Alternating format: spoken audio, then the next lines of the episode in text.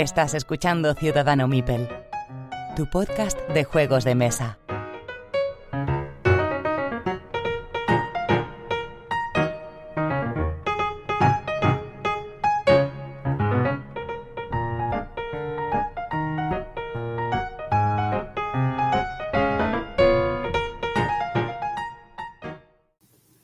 Episodio 99 de Ciudadano Mipel. Soy Jesús y os doy la bienvenida. Miguel, ¿estás ahí? Hola jóvenes, aquí estoy de nuevo, sí, una vez más. Episodio 99, chavales. ¿Quién lo hubiese Nove- dicho esto, eh? sí, 99, Hace seis años. Seis años. Qué tela. Y aquí Y- estamos de, de nuevo los además llevamos- primigenios. Encima, sí, estamos los primigenios hoy. Como Que la juventud no tiene, no, poco compromiso tiene la juventud y, bueno, y el abuelete. La juventud y el abuelo. Ambos, ¿no? Sí, Eh, veteranos y noveles, como dice el, el himno del Madrid. Eh, bueno, pues sí, no, episodio 99 ya. El siguiente episodio, ya sabéis, el episodio 100. ¿Y qué pasa? Que en el episodio 100, que además coincide este año con, bueno, esta vez, con, con nuestro aniversario, con nuestro cumpleaños, que cumplimos seis años, seis años ya, y hay gente que lleva menos tiempo y lleva como 500 temporadas. Son cosas que no me termino de entender. Pero bueno, eh, a lo que íbamos. Eh, episodio 100, cumpleaños, vamos a hacer varios sorteos. Ya sabéis que el primero de todos es el, el sorteo de la edición fan de Estudio en Esmeralda. Para poder conseguirlo, para poder entrar en el sorteo, tenéis que mandar un audio de un par de minutos, dos, tres minutos, leyendo un extracto del, del relato original de Neil Gaiman, ¿vale? Que podéis encontrar en la web, en internet, vamos, está libre, o si tenéis el libro Humo y Espejos, pues ahí está, es el primer, el primer relato de ese recopilatorio de relatos. Luego, también sorteamos una edición fan de todo esto, gracias la anterior y esta, gracias a Canino, una edición fan de seis circuitos extra para Hit, ¿de acuerdo? Ahí tenéis Montmeló, tenéis Mónaco, circuitos legendarios de, Jerez. de, de Fórmula 1, Jo- Jerez, exacto, creo que también está Silverstone. Mm. Y bueno, pues, ¿qué tenéis que hacer para esto? Simplemente para entrar en el sorteo nos mandáis una foto eh, relacionada con la Fórmula 1. Ya ha mandado bastante gente fotos, hay fotos estupendas, así que nada, eh, mandadla para poder por lo menos entrar en el sorteo. Pero, pero un momento, un momento. Dijimos que, que era Dime. por, que no era por sorteo, que era. eh, Ah, este no, este no era por este sorteo. era el segundo era jurado profesional. Tampoco, tampoco tengo tantas cosas en la cabeza. Desde luego. Pues eso, ahí te- mandad las fotos más chulas, las revisamos nosotros cuatro y la que nos parezca mejor eh, se, lleva, se lleva estos circuitos. Disculpadme. Pero claro, en el episodio 100 eh, también sorteamos, gracias a nuestros amigos de Juegos de la Mesa Redonda y de 3 Mipels, dos juegos extra, aparte de los que se lleva el mecenas en el episodio, que siempre, eh, los, nuestros mecenas de Tipe, se llevan un, juego. ¿Qué tenéis que hacer para entrar en el sorteo de estos dos juegos? Porque esto sí que va por sorteo. Contestar una pregunta. Y la pregunta es, como nosotros empezamos en 2017, siempre hacemos una, una pregunta relacionada con ese año. La pregunta es, ¿qué juego editó Cool Mini or Not en 2017 de control de áreas que recientemente ha tenido una reimplementación? Es una pregunta sencillita, sencillita. Ya sabéis, ¿qué juego en 2017 publicó Cool Mini or Not que recientemente ha tenido una reimplementación y que es de control de áreas? Nos mandáis a ciudadano.mipel.gmail.com vuestra respuesta y entráis en el sorteo. Para lo que os hemos comentado anteriormente, igual, ciudadano.mipel.gmail.com y nos mandáis vuestra foto, vuestro relato, lo que sea, dependiendo del sorteo al que queréis participar. Pues yo creo que con esto ya las noticias y la actualidad interna ya está solucionada. Sí. Pero no, la parte del sorteo, ya sabéis, podéis ser mecenas de Ciudadano Mipel en tipe.com, busquéis nuestra página y por uno o dos euros al mes podéis entrar en el sorteo de juegos de mesa que, bueno, pues que, que, normalmente realizamos de lo que nos mandan las editoriales de vez en cuando, o incluso de lo que compramos nosotros para los mecenas, con ese dinero que recaudamos. Y este mes, eh, y en este episodio 99, el juego es Guilds of Merchant Explorers, juego de eh, creación de rutas, editado en español por Delirium, con cierto parecido a Kingdom King Builder, pero con diferencias, y que eh, el ganador de este sorteo ha sido David Alma. Así que David, me pondré en contacto contigo para enviarte este, este juego y enhorabuena por, por ser el premiado y gracias por ser uno de nuestros mecenas. Bien, esto no hemos terminado. Llevamos cinco minutos aquí de propaganda. Vamos a empezar con los comentarios. Vamos a empezar con un comentario en nuestra web, ya sabéis, ciudadanomipel.com, del episodio 93, que fue el que fue de juegos de 2020, en el que hablábamos también de Hit, de Marvel Zombies, de Pipeline, del Downfall of Third Reich. Pablo Frías nos dice, muy buen programa, el Saladín tiene muchas virtudes, es un juego del que hablamos también. Es entretenido, fácil de explicar y jugar. La caja tiene un tamaño contenido. Hablasteis del tetrarquía en programas anteriores y que entraría en la misma categoría de este tipo de juegos, y que debemos agradecer a Draco que los publique. Es cierto que Draco está publicando estos juegos como el Saladín, el Tetrarquía, el 300 y el 1212, la batalla de Navas de Tolosa, y todos tienen el mismo tamaño, con lo cual son pequeñitos y tienes ahí mini wargames muy, muy fáciles de almacenar. Dice que cambiando de tema y al hilo de lo que comentamos sobre el Reino del Norte, ¿tenéis en mente hacer unas jornadas de puertas abiertas este verano? Bueno, esto ya ha pasado. Eh, sé, Pablo, que hay eh, intención de hacer una jornada de puertas abiertas en unos meses. No sé si ya para principio de año o para final de este 2023. ¿Vale? Así que estate atento que en redes sociales seguro que lo que lo publica. Y de todos modos, aunque no haya jornada de puertas abiertas, eh, siempre puede visitar el club cuando quiera, que será recibido con los brazos abiertos y se, le, se, les enseñan las instalaciones y se echan unas partiditas. Una partida, si es posible.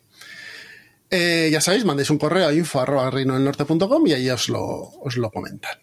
Bien, vamos a los comentarios del episodio anterior que se llamaba que era el episodio 98, que era la falta de ideas en los juegos de mesa. Hablábamos de la Orcana, de Final Girl, de Commander Pacífico, de Earth, de Agrotir y de algún juego más. Y empezamos con Pedrito.gil, que habla de que respecto a la falta de ideas en los juegos, quería comentar dos cosas. Que no nos flipemos con lo indie, que ya sabemos que son proyectos muy románticos y que mola apoyar, pero que no suelen tener el nivel para mantenerse en una ludoteca y mucho menos en el catálogo de una editorial que no quiera perder dinero. Y segundo, que no está en contra de hacer un refrito de un juego siempre y cuando mejore el original.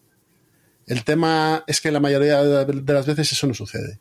Que ambos casos, indies y refritos, en ambos casos no se atreve a culpar a editoriales autores de los juegos que proponen y que somos los, los compradores los que movemos el mercado hacia un lado y hacia el otro. A ver, yo comentar acerca de los indies, más que publicar juegos indies como tal, que también debería estar bien, es tomar las ideas o que desde, que desde esas ideas indies surjan nuevos tipos de juego. Es lo que yo comentaba. Respecto a los, refritos, bueno, hay, no sé si tú conoces alguno, Miguel, algún refrito que haya mejorado el juego original. Mm, Normalmente no es así. Le tendría que echar una pensada, pero así de primeras no, no se me ocurre. A Pedrito le contesta David, que dice que 100% con Pedro, que el enfoque deberíamos ponerlo ahora nosotros en como consumidores. si no exigimos más, las editoriales seguirán haciendo lo más efectivo que en este mercado es precisamente retematizar y hacer ligeros cambios, franquiciar y sobreexplotar temáticas. Lo que nos lleva a su vez a cerrar la puerta a la creatividad. Por otro lado, los autores deberíamos de organizar algún tipo de plataforma eh, que dé lugar a proyectos más personales e indies, como en su momento fue Kickstarter. Hombre, pues sería estupendo que, hubiese un The Forge de juegos de mesa. Un foro donde los diseñadores pues, propusieran alternativas a, a los juegos convencionales. ah, y Pedrito Gil tiene otro comentario que dice que os habla a vosotros, oyentes de Ciudadano Mipel, que no hacer ser mecenas es perder, eh, perder dinero. Que este es el cuarto juego porque le tocó el Mosaic que le toca en los sorteos. Pero claro, es que Pedrito Gil lleva pues, ¿cuánto llevamos nosotros con el mecenazgo? ¿Tres años? ¿Cuatro años? Sí, por ahí. ya desde el principio. O sea, que, es normal que le haya tocado. que se anima, os anima a haceros mecenas, eh, aunque le disminuyan las posibilidades de ganar otro juego. Que está deseando probar el Mosaic en, las DAO. Ferrat, que es un, su club de juegos de mesa en Sitges. Pues nada. Muchas gracias, Pedrito. Y oye, estás viviendo en Sitges o estando cerca de Sitges, podrás, hacer, podrás acercarte al festival de, estará, estará ocupado ahora. Está, terminando. sí, sí, tiene que haber ambientazo ahora mismo allí. Bueno, les, les invaden el pueblo a, los pobres de Sitges. Yo seguro que están encantados de, su festival. Sí, algunos sí y otros no, hay de todo. ¿eh? Imagínate ir al Mercadona y no tener cola y mm. de repente llegar y aquello esté hasta arriba. Supongo que habrá gente que lo disfrute más o gente que, tenga negocios de hostelería que, claro, para ellos es el, hacen el agosto, como bien dice.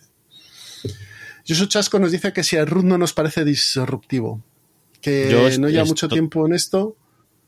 Termina, termina. Y que Colbert le, parece que innova bastante. Sí, yo estoy muy de acuerdo con este comentario. Se nos pasó el root, efectivamente a mí sí me parece un, juego bastante disruptivo en su momento. Y mira que yo ni lo ah. tengo ni lo he jugado, pero tampoco me vuelve loco. Pero. Y Colbert también, también experimenta, ¿eh? Me parece más disruptivo el anterior, fíjate. El de los cinco personajes diferentes, ¿cómo se llamaba? No sé. Que lo editó dos tomates también. ¿De Colberle? Eh, sí. Eh, de Colber, Colberle. Eh, Pax Pamir era de Colberle, creo recordar, ¿no? Sí, sí, pero Pax, Pamir no. Es. Mm, mm, mm, a ver si me estoy equivocando yo. y no es el, el que yo decía. Pero. Pues no, no es. Entonces no es de Colberle. Bueno es un juego que llevas cinco personajes, que dependiendo del número de, de jugadores, eh, tienes más, entran más o menos personajes. Uno de ellos es el caballero, otro de ellos son los, los goblins, el dragón, la cueva, el ladrón, eh, que es ah. totalmente asimétrico. Eh, ¿El Bast era? No. El Bast. El Bast. El Bast. El Bast también me parece un juego novedoso. Lo que pasa es que tenía un problema de, curva de aprendizaje. Todavía eh, más duro que el root. Claro, es, sí, es, eh, es de Patrick Leder y David Sommer. Lo que pasa es que es de Leder Games como, como el otro. Pero sí, sí, sí, sí, no, no, este es una locura. Porque claro, cada, cada personaje tiene un tocho de reglas.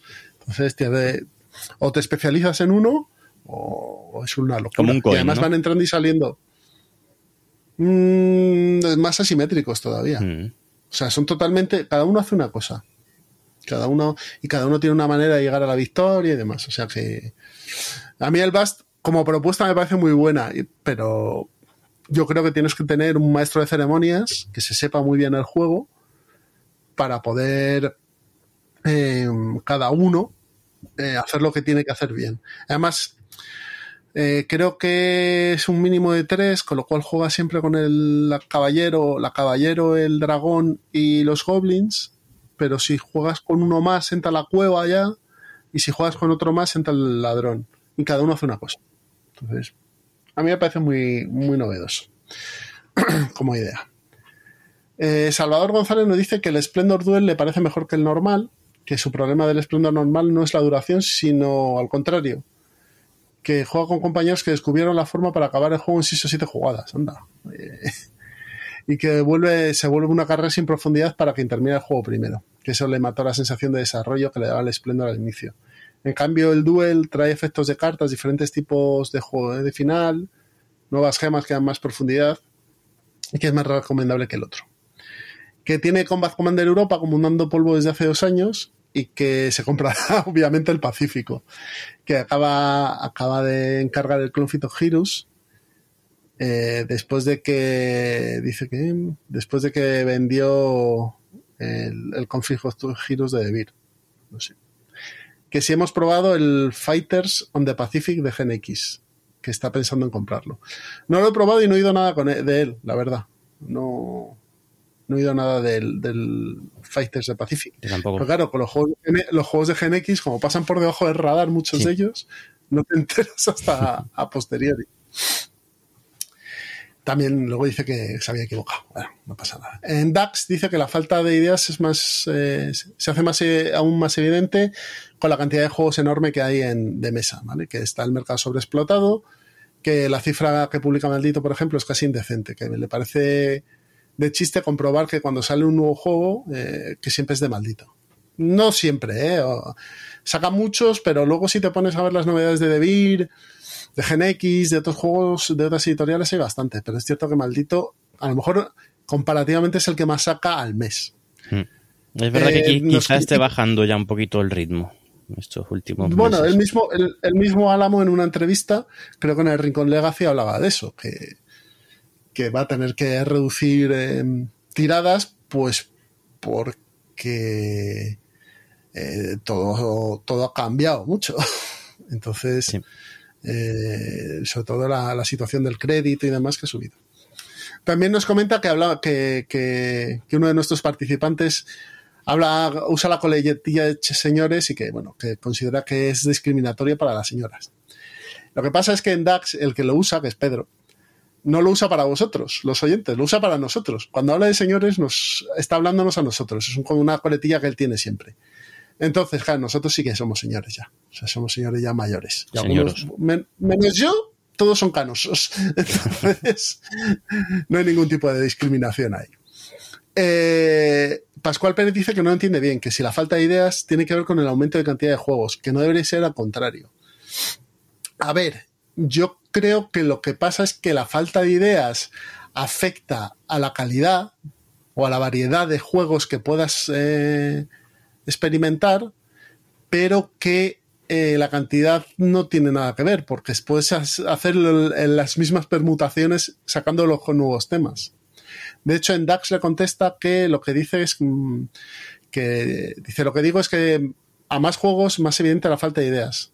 Que si tienes cinco ideas y editamos diez juegos, en algunos se van a repetir mecánicas pero en otros, pero no se puede hablar de falta de ideas. Ahora bien, si con esas cinco ideas editamos 500 juegos, la falta de ideas es eh, evidente. Es a lo que íbamos. Eh, tenemos a Gizmo desde Conexión Lúdica que dice que hay que ver el lado positivo, que la falta de ideas nos ayuda con la concentración, contención en la cartera.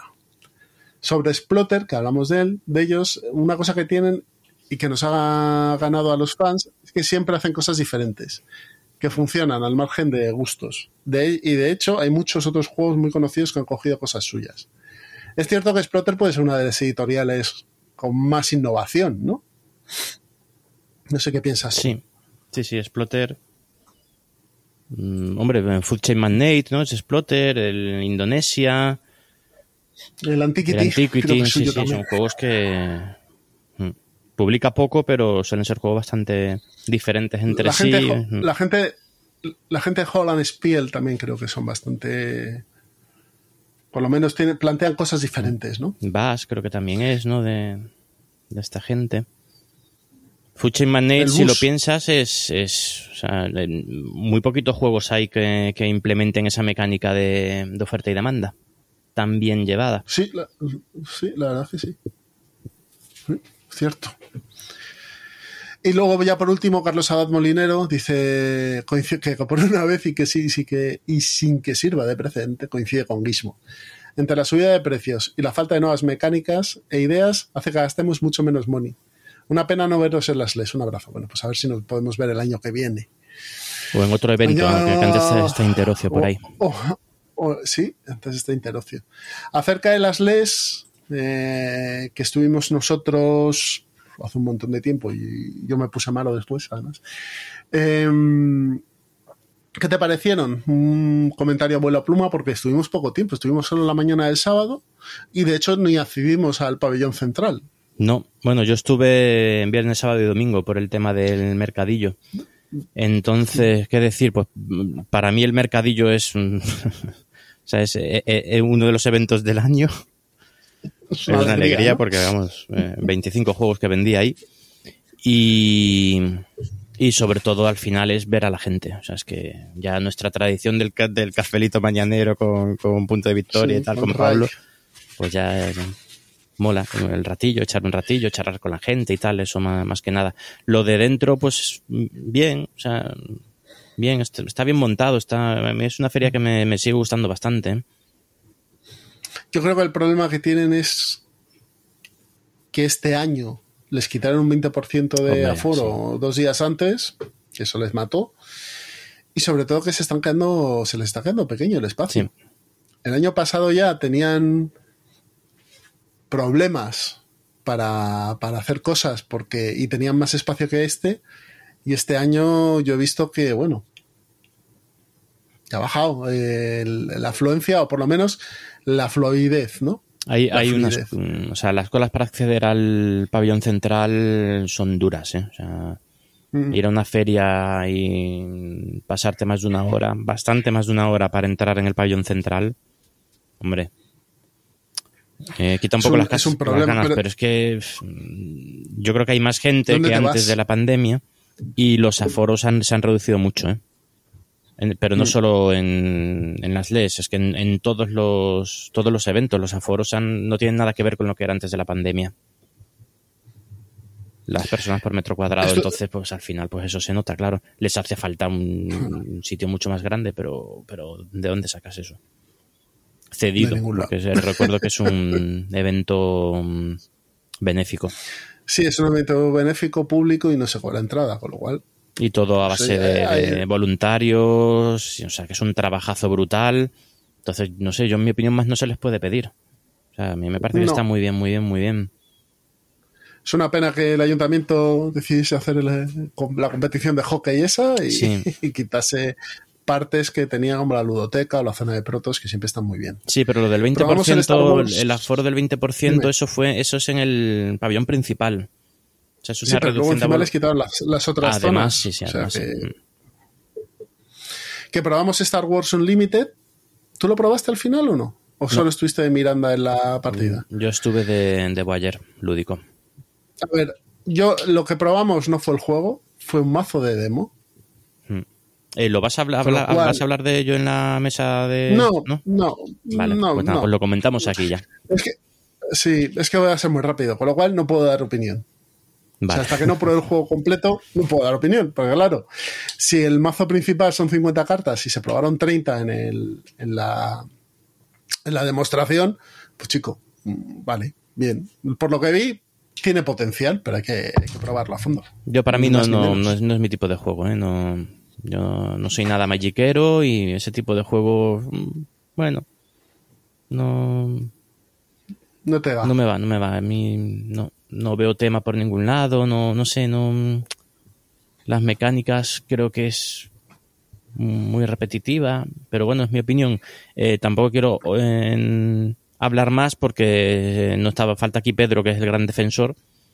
Entonces ya hablaremos en el No, no, y, habrá, que, habrá que hablarlo cuando salga. Claro, y cuando, efectivamente. yo eh, lo único que hice fue ver cómo jugaban Pedro y, y no me acuerdo quién, quién estaba. Bueno. Eh, entonces con eso tampoco puedo opinar. Así que nada, ya a ver si para el próximo episodio, con Pedro aquí ya, podemos contar cositas.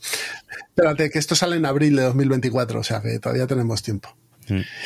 Bueno, pues vámonos a ir a la charleta, eh, pero no sin antes poner una cancioncita. Así que os ponemos un tema musical y empezamos con la charleta. Hasta ahora.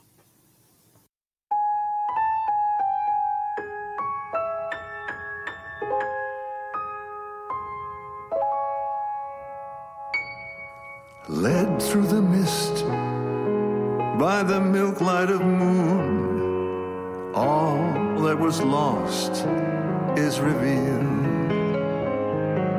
Our long bygone burdens mere echoes of the spring. But where have we come? And where shall we end? If dreams can't come true, then why not pretend how the gentle wind beckons through the leaves as autumn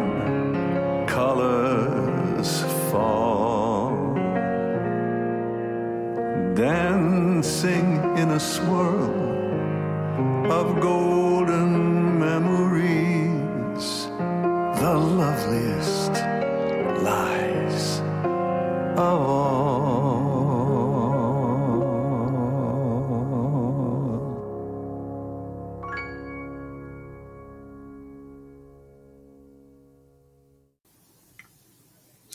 Ya estamos en la charleta y vamos a hablar pues de lo que toca este, en estas fechas, claro. Eh, todo jugón que se precia tiene que hablar de Essen. Pero Essen 2023. nosotros siempre somos, siempre le hacemos algo Sí, pero para empezar diferente. no vamos a Essen. Primero, no vamos a Essen. Claro, como- Segundo, hacemos el especial de Essen después de Essen. y Sí, aún así, Porque es para una qué- lista para de los... hacerlo antes, claro.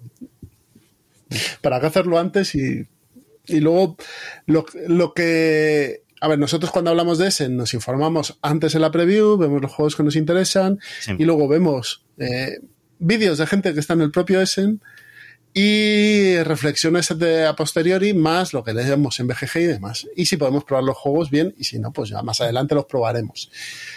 Yo solo como reflexión, a mí me gustaría por lo menos una vez en la vida ir a, a Essen y verlo.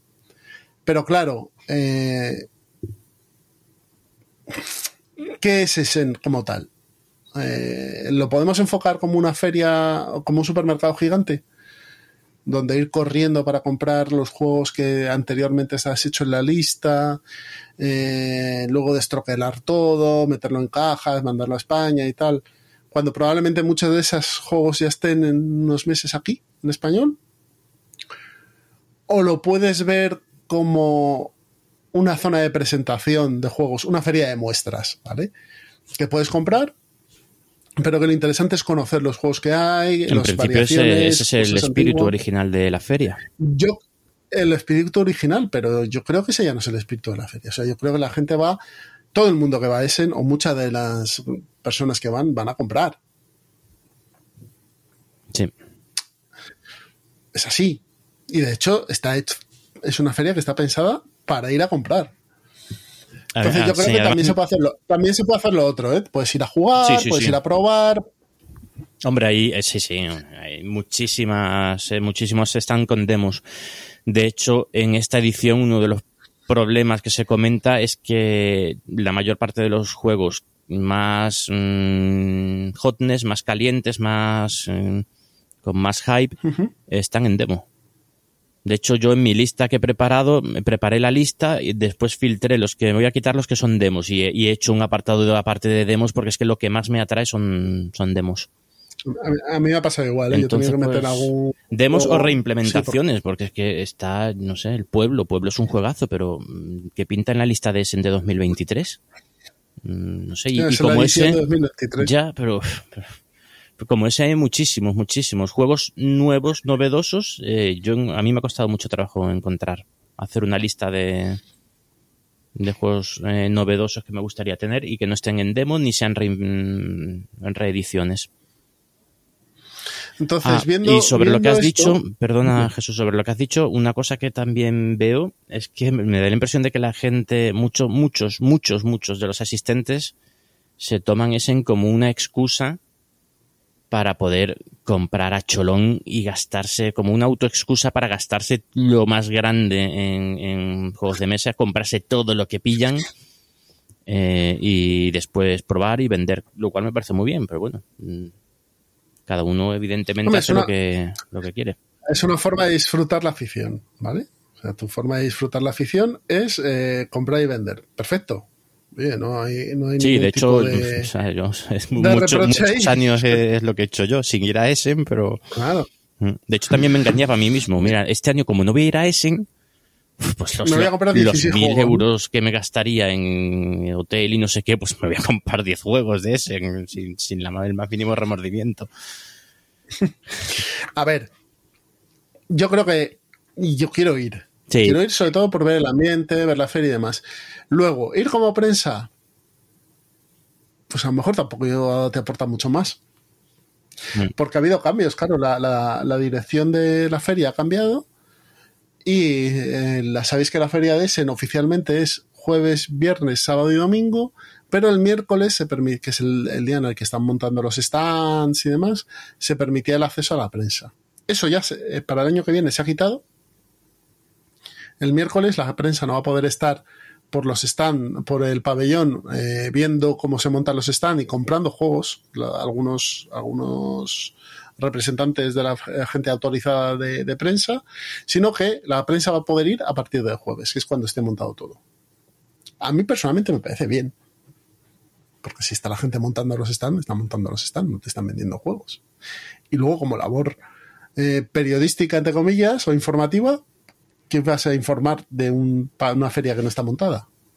Tendrás que ir cuando esté montada. Y, Entonces, eh, ese cambio me parece interesante y que, es y que también es inseguro. O sea, si estás montando la feria y hay gente con, carretillas y demás, que haya gente gusaneando, mariposeando por ahí, viendo cosas y demás, pues es inseguro. Tienen que estar los que están montando la feria. Pero bueno. Luego, yo creo que con dos días tienes suficiente. O sea, si vas un jueves viernes, si no te vas, si vas a comprar como un loco y demás, también puedes hacerlo. Pero si no, si vas a ver la feria y con un poco de tranquilidad, lo yo creo que lo puedes hacer. Aunque sean pabellones muy grandes, muchas de las cosas no te vas a parar. No sé qué opinas tú.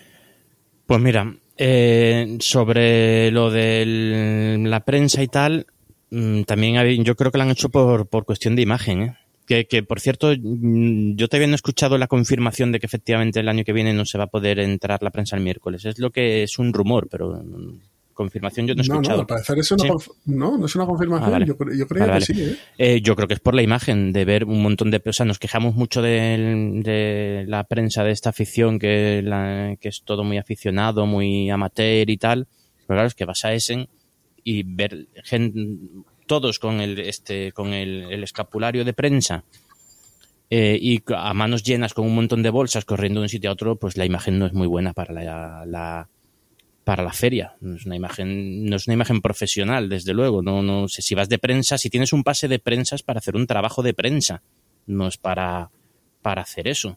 En mi humilde opinión, cada uno es libre de hacer lo que quiera, pero yo como, como, como dueño de la feria también haría algo parecido, porque es una imagen bastante, bastante lamentable. más que la imagen, a mí es que me parece inseguro. O sea, si estás montando cosas y tienes gente por ahí dando vueltas, no estás en un accidente. Y. Mm. Una cosa es que aproveches, ¿eh? que aproveches eh, que estás allí, evidentemente, para comprarte juegos, y otra cosa es la imagen, que las imágenes que se ven en, Instagram y tal, que me parece un poco. Pero bueno, cada uno hace lo que quiere, evidentemente, eso está claro. Y, también la, dirección de la, de la, feria, claro, puede hacer lo que quiere. Eh, y segundo, que es que había juegos y en muchos, o sea, todos los años hay juegos que se agotan antes de que lo abran, de que abren, abran la feria al público general. Y eso sí me parece mm, eso sí, me parece muy mal, muy mal. Entonces solo lo han podido comprar la prensa. ¿eh? Sí, solo son juegos que solo ha podido comprar la prensa y comprarse entre los propios eh, participantes de Essen. Entonces, que el primer, el primer, la primera, que es que la entrada a la feria es muy cara, ¿eh? o sea, la, primera persona de público general que entra en la feria va, es el primero que llega a un stand y el juego que quería comprar está en sold out, pues mira, eh, la imagen me parece para la feria me parece muy mala, entonces son cosas que yo creo yo, con las que yo estoy de acuerdo con, la dirección de la feria. Pero bueno, de hecho, tú, eso, no dejarías que, la prensa, que la prensa entrase una hora antes. Yo, es que yo no veo el motivo más que, más que para poder adquirir esos juegos. Mm, no sé, yo, si alguien me explica la razón, porque si tú eres prensa, quieres, eh, o sea, con ciertas eh, eh, demos de determinados juegos, entrevistas con autores, lo hablas antes y dices, a, las 12 tengo una entrevista con, pues, con V. Rosenberg, a las tal me van a, a ver a una demo de no sé qué.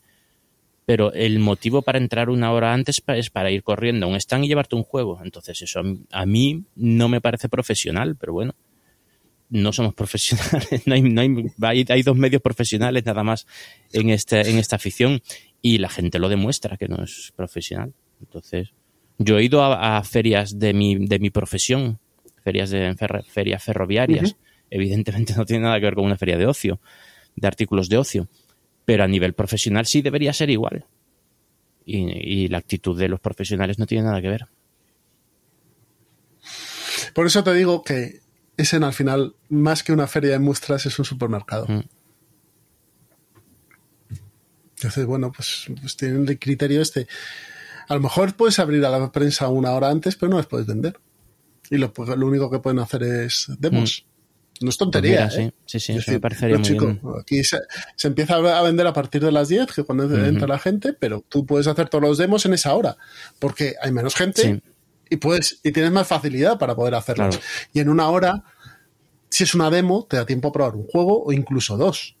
Sí. Dependiendo de lo Sí, una demo es, eh, es un par de turnos o depende del juego, ¿no? Y luego se abre, se abre la venta a la gente a partir de, las 10, pero antes no se vende nada. Son, son ideas. Pero bueno, en base a esto, Miguel y yo intentaremos ir un año. Eh, por favor, que sea cerca, a ver si encontramos un sitio cerca y podemos ir andando.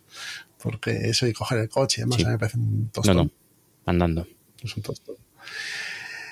Pero, pero la vez anterior que lo teníamos ya organizado hubo una pandemia mundial. Esperemos que esta vez no pase nada. espera, a ver, la próxima vez esperemos que no pase, que caiga un meteorito, vengan extraterrestres o algo.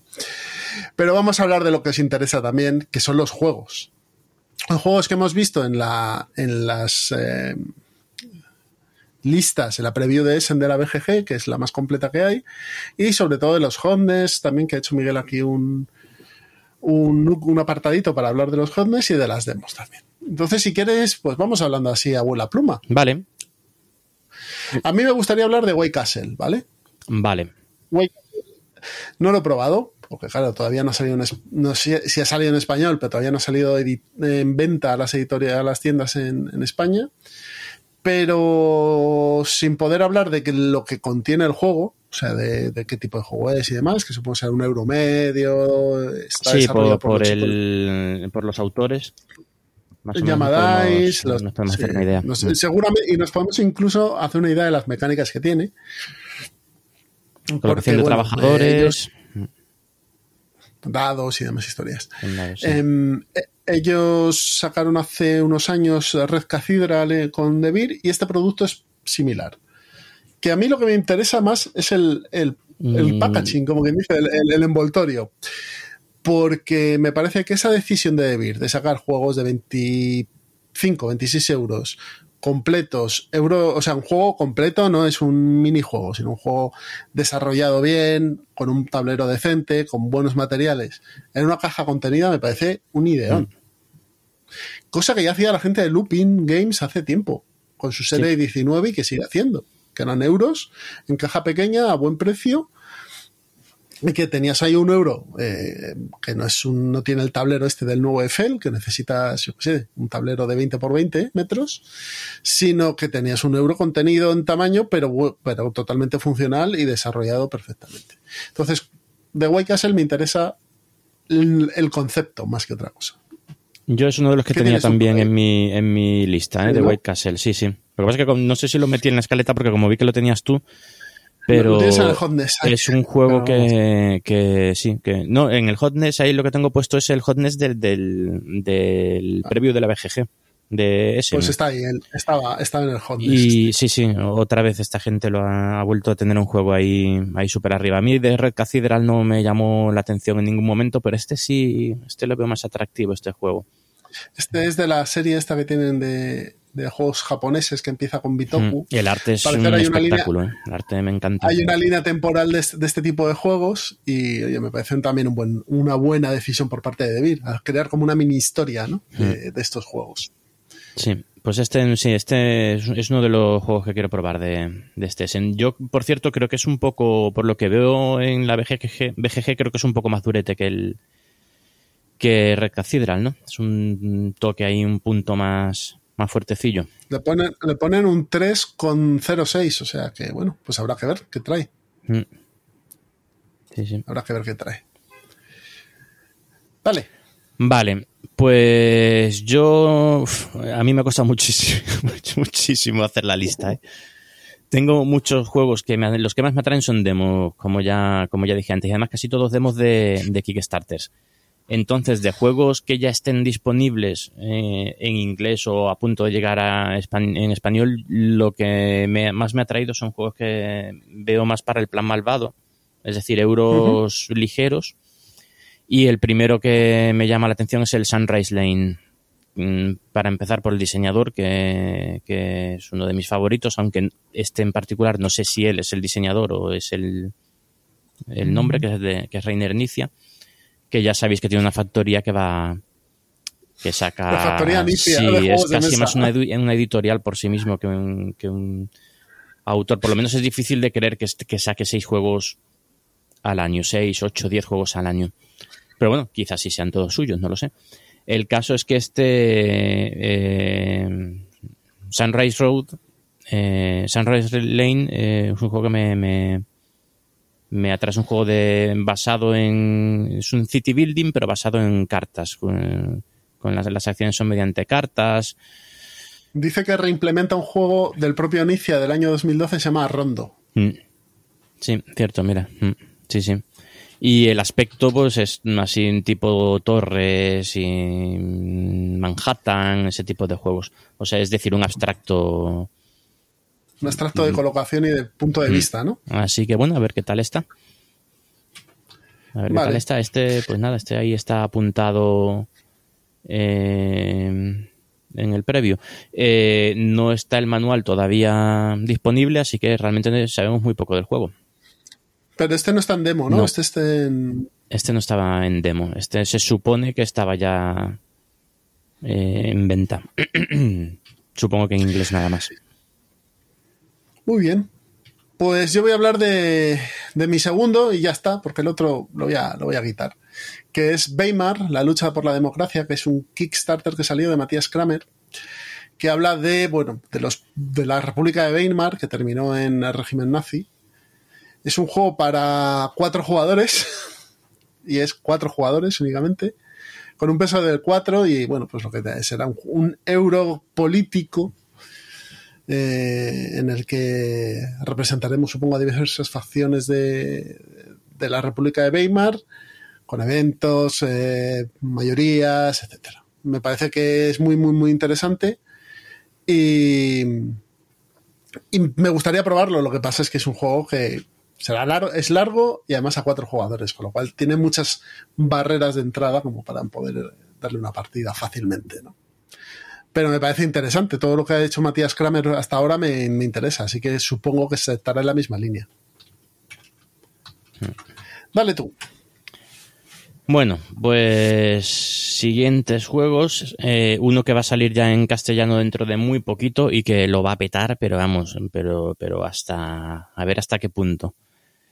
Que es otro euro medio ligero, más bien ligero, que es el, el Legacy del Aventureros al Tren, del Ticket to Ride.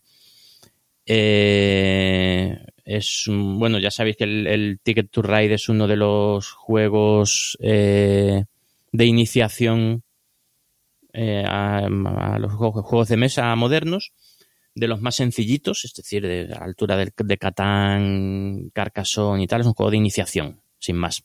¿Vale? Pero para mi gusto, y creo que para la mayor parte es el juego el mejor juego de iniciación. Yo del Catán no echaría ya una partida en eh, hace años que no he hecho una partida y, me costaría mucho hacerlo. Pero al Carcassonne, bueno, sí, jugaría, pero el Aventureros al Tren sigo jugando de vez en cuando con, con, novatos y no con, y no con tan novatos. De vez en cuando un Aventureros al Tren es, salud. Y, y este, eh, el Aventureros al Tren Legacy, la verdad es que tiene, tiene muy buena pinta. Sale en español, pues creo que, pues creo que este mismo mes, en octubre, me parece. Y, o sea que lo tenemos cerca ¿no? Y, sí, sí. Y a ver qué tal. A ver que es un juego que. O sea, este lo voy a pillar, vamos, totalmente seguro que lo pillo. Y, y en cuanto lo saquen, pues empezaremos la campaña a ver, a ver qué tal, porque ya os digo que es un juego que para relajar un poco la cabeza después de un juego durete y tal, eh, a mí es un juego que me, me encanta jugar. Una mecánica sencilla, sencillota y si la historia va, más que la historia, las mecánicas, porque la historia no sé cómo será. en este tipo de juegos, o sea, los Legacy en, en euros, bueno, a ver. De, de trenes puedes hacer una buena historia. Mm. ¿eh? Bueno, no tiene por qué. Sí, Entonces estábamos hablando de Ticket to Ride Legacy. eso ¿no? es. Ticket to Ride Legacy. Vale, yo os voy a hablar del último mío que se llama Portals, que todavía no, no ha salido, no tiene ni nota. Que es un juego abstracto con, con, de, con baque- figuritas de, o sea, con piezas de baquelita tipo azul, redondas, las que vas a tener que ir haciendo patrones, vas a tener que, mm, que fastidiar a los otros también. eh, bueno, eh, ya sabéis, algo parecido al azul, con un poquito más de complejidad. Y por lo que he visto, todo el mundo que habla de él lo pone bien. Eh, no puedo decir más porque es que no hay más información de, de este Portals.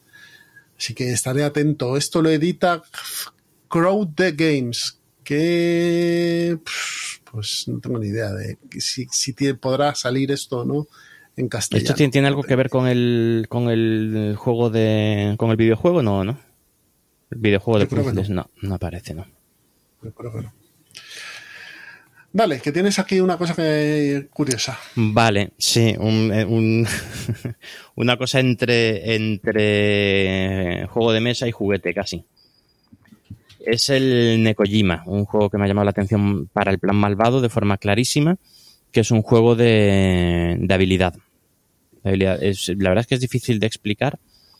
Eh, tampoco, o sea, las mecánicas exactas no las, no las conozco, pero es de habilidad. Es decir, hay... Ay, me lo estoy confundiendo. Me estoy como un momento. No, este es el de los palos que tienes que ir colocando cositas en- encima. ¿Es ese? Sí, que sí, sí, decir? sí. A ver. Es de Unfriendly Games. Es, eh, supongo que tienes que ir hacer, haciendo construcciones eh, y con, con unos hilos. Verdad Sí. un peso de uno. Sí, sí, sí, eso ya, ya te digo, que es una cosa intermedia entre, entre O sea, tienes que mantener el juego de mesa de, y, una, de, una, y- de una estructura. Y, y juguete. y hay uno. Pero bueno, como han salido unos- muchos últimamente de, de este tipo, de ir montando... O sea, lo que tiene son varias piezas de madera unidas entre sí por hilos, Mm. ¿vale?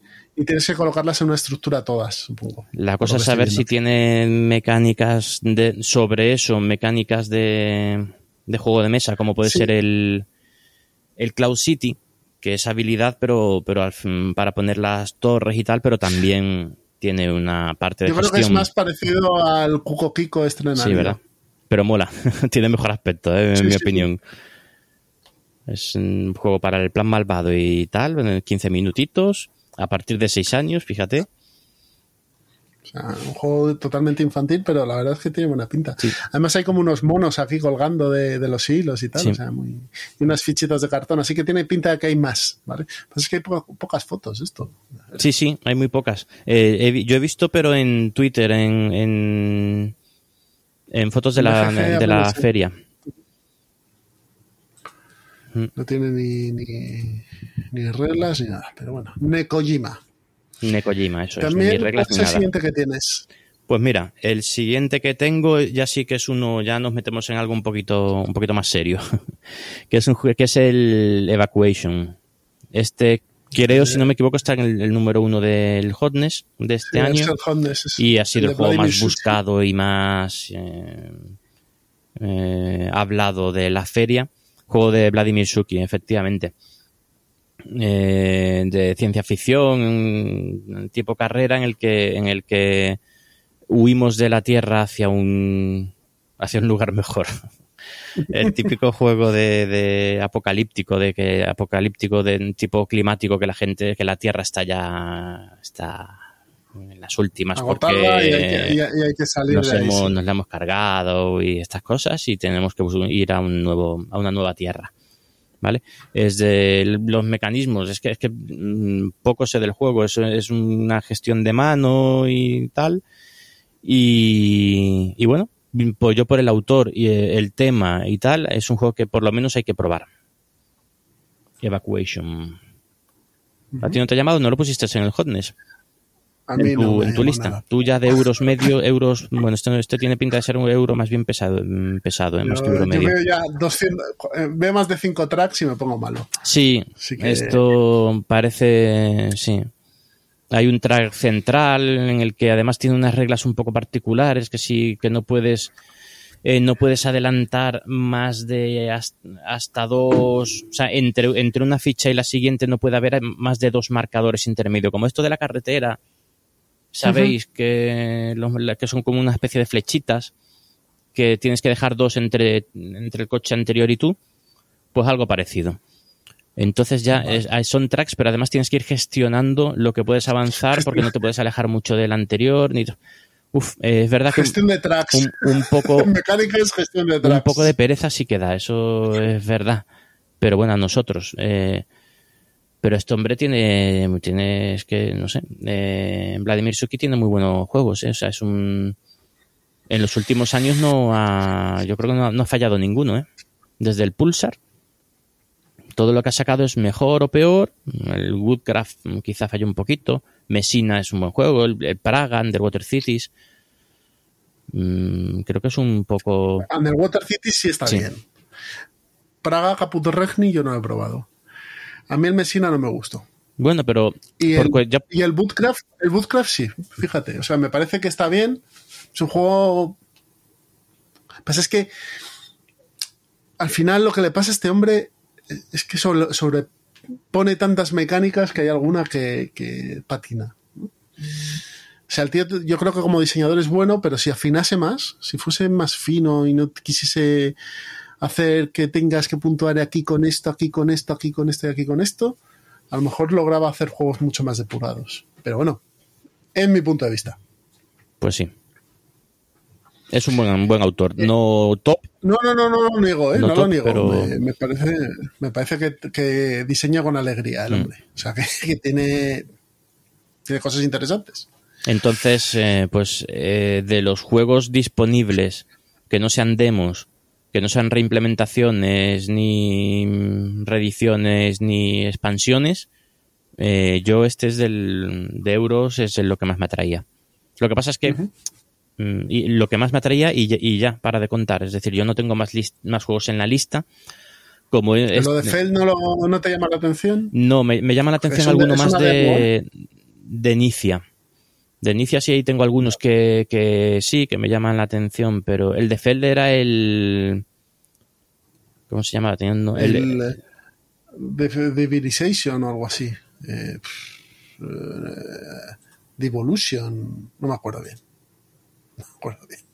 Bueno, yo eh, los que más me han, más me, han atraído son expansiones y, y Ameritrases, que están en demos. Así que si tiene usted a bien... hablamos de los demos. Voy a hablar de ellas. Sí, tenemos demos los dos además ahí. Sí, bastantes.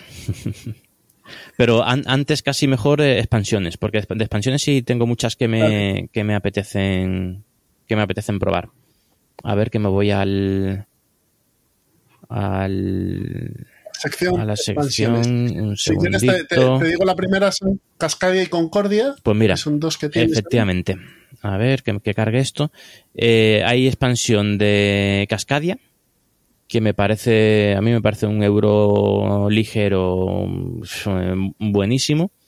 Eh, entonces, cualquier cosa que sea meterle un poquito más de rejugabilidad, porque es verdad que, es un juego que como echas partidas como comer pipas, en una sesión te puedes echar tres partidas y al final pues lo, terminas quemando.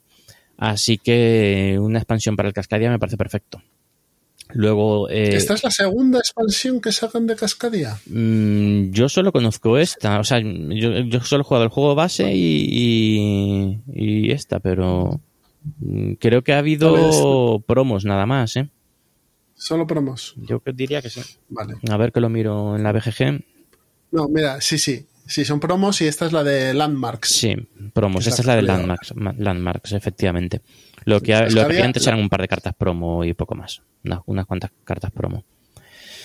Así que, pues mira, pues este tengo, este en cuanto lo traigan a España, que supongo que vendrá, Sí, sí, estoy seguro. La gente de Delirium, además ha pegado, un, ha pegado un buen pelotazo con este porque mm. cada vez que lo sacan eh, lo venden en tres meses. Sí, sí. Ah, este, este, está a punto de convertirse en un evergreen. Sí, está ahí al límite, ¿eh? Sí. Mm. Falta que esté en supermercados para que sea un evergreen. No, pero pero por ejemplo que sea como el...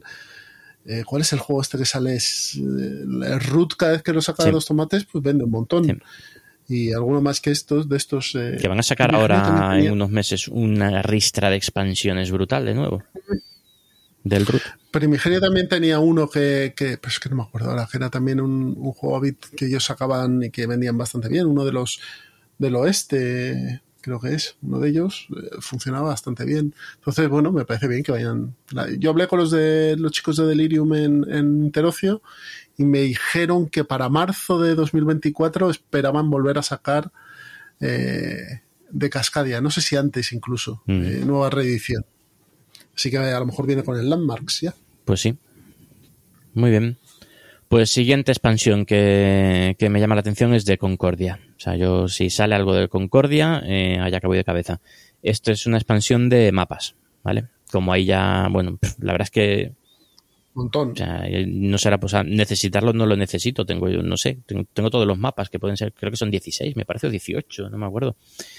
Eh, pues nada, dos más. Uno de Roma, por, o sea, es, un- es uno que por una cara es la ciudad de Roma y por otra es la de es, es, eh, la isla de Sicilia. Así que hay muy poquita información todavía de ellos. Pero, pero bueno, a ver qué. Oye, ¿y del juego Discordia tú has oído algo? No. Pues échale un ojo porque yo creo que te puede cuadrar, ¿eh? Sí. ¿Mm? Échale un ojillo. Pero- también tienen mapas y Ah, demás, sí. a lo mejor, Sí, sí, lo he a lo visto, mejor sí, te, sí. Puede, te puede interesar. Mm. ¿Qué más demos tenemos por aquí? Y a Mm. ver, que mire de nuevo la previa. Micro, micro macro Micromacro también. es otro. Si os- vamos, si os fijáis de, de este Essen, todo lo que me gusta es, es es ligerito y, y, y familiar. Eh, Y micro- del Orleans también tenemos Sí, por ahí. sí. Bueno, del micromacro hay dos, dos cajas nuevas. O sea, bueno, dos, dos productos. Uno es una, una nueva caja, la, la cuarta, y dicen que va a ser ya la última. Y luego hay una expansión, eh, que es la bonus box, en la que hay eh, misiones nuevas para, para mapas ya existentes. Así que estas dos cosas, mm, lo mismo de cabeza, el micro macro en casa lo jugamos mucho. Y, y no- la verdad es que es un juego que, que nos mola, nos mola bastante. Así que pillaremos, lo pillaremos seguro. Además, por lo visto, une, o sea, eh, algo que no me había fijado, pero eh, cada uno de los mapas de micro macro va creando, digamos que son barrios diferentes del mismo mapa. Es decir, el, si, si tienes todos los micros macros vas a poder formar un 4x4 ya brutal de grande y, eh, con historias eh, que pasan en, la- en los cuatro mapas. Así que... Pues muy, muy Pues buena mira. idea. Muy buena. Mm. La de Orleans, que también hemos hablado de ella, se llama La Plaga, ¿no? La plaga, sí, de Orleans. Este, de este no sé, esto, este lo tengo puesto, pues simplemente, no, simplemente porque es del Orleans. ¿Vale? O sea que este, este cae seguro. Seguro, de Orleans es un juego, es un juego que me, que me encanta. Y bueno, en, en la BGG tenéis las reglas, yo todavía no me las he leído, pero bueno, eh, esto, a ver qué tal. Esto Y luego tienes una de Guerra del Anillo. De Guerra del Anillo, sí. Esto me ha extrañado. A ver, eh, que lo vea por aquí. ¿Dónde está? Pero World Guerra del. Anillo, ¿cuál? Porque, porque está Mm. el de cartas que iba a sacar una espada No, no, no, no, este no. solitario. El de la Guerra del la Anillo, el, el de siempre, el de mesa. ¿Vale? Y este es Sí, el- que ya tenía, tenía varias expansiones, ¿no? Y esta es una nueva expansión que se llama Reyes de la Tierra Media. Reyes de la Tierra Media. Así que lo mismo, es un juego que me flipa, el Guerra del Anillo. Intento echar todos los años algunas partiditas.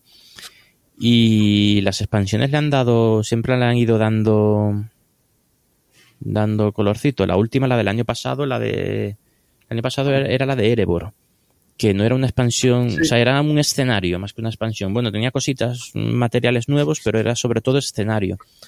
El, ¿Cómo era? ¿El destino de Erebor o, o algo así? Algo así, creo que sí.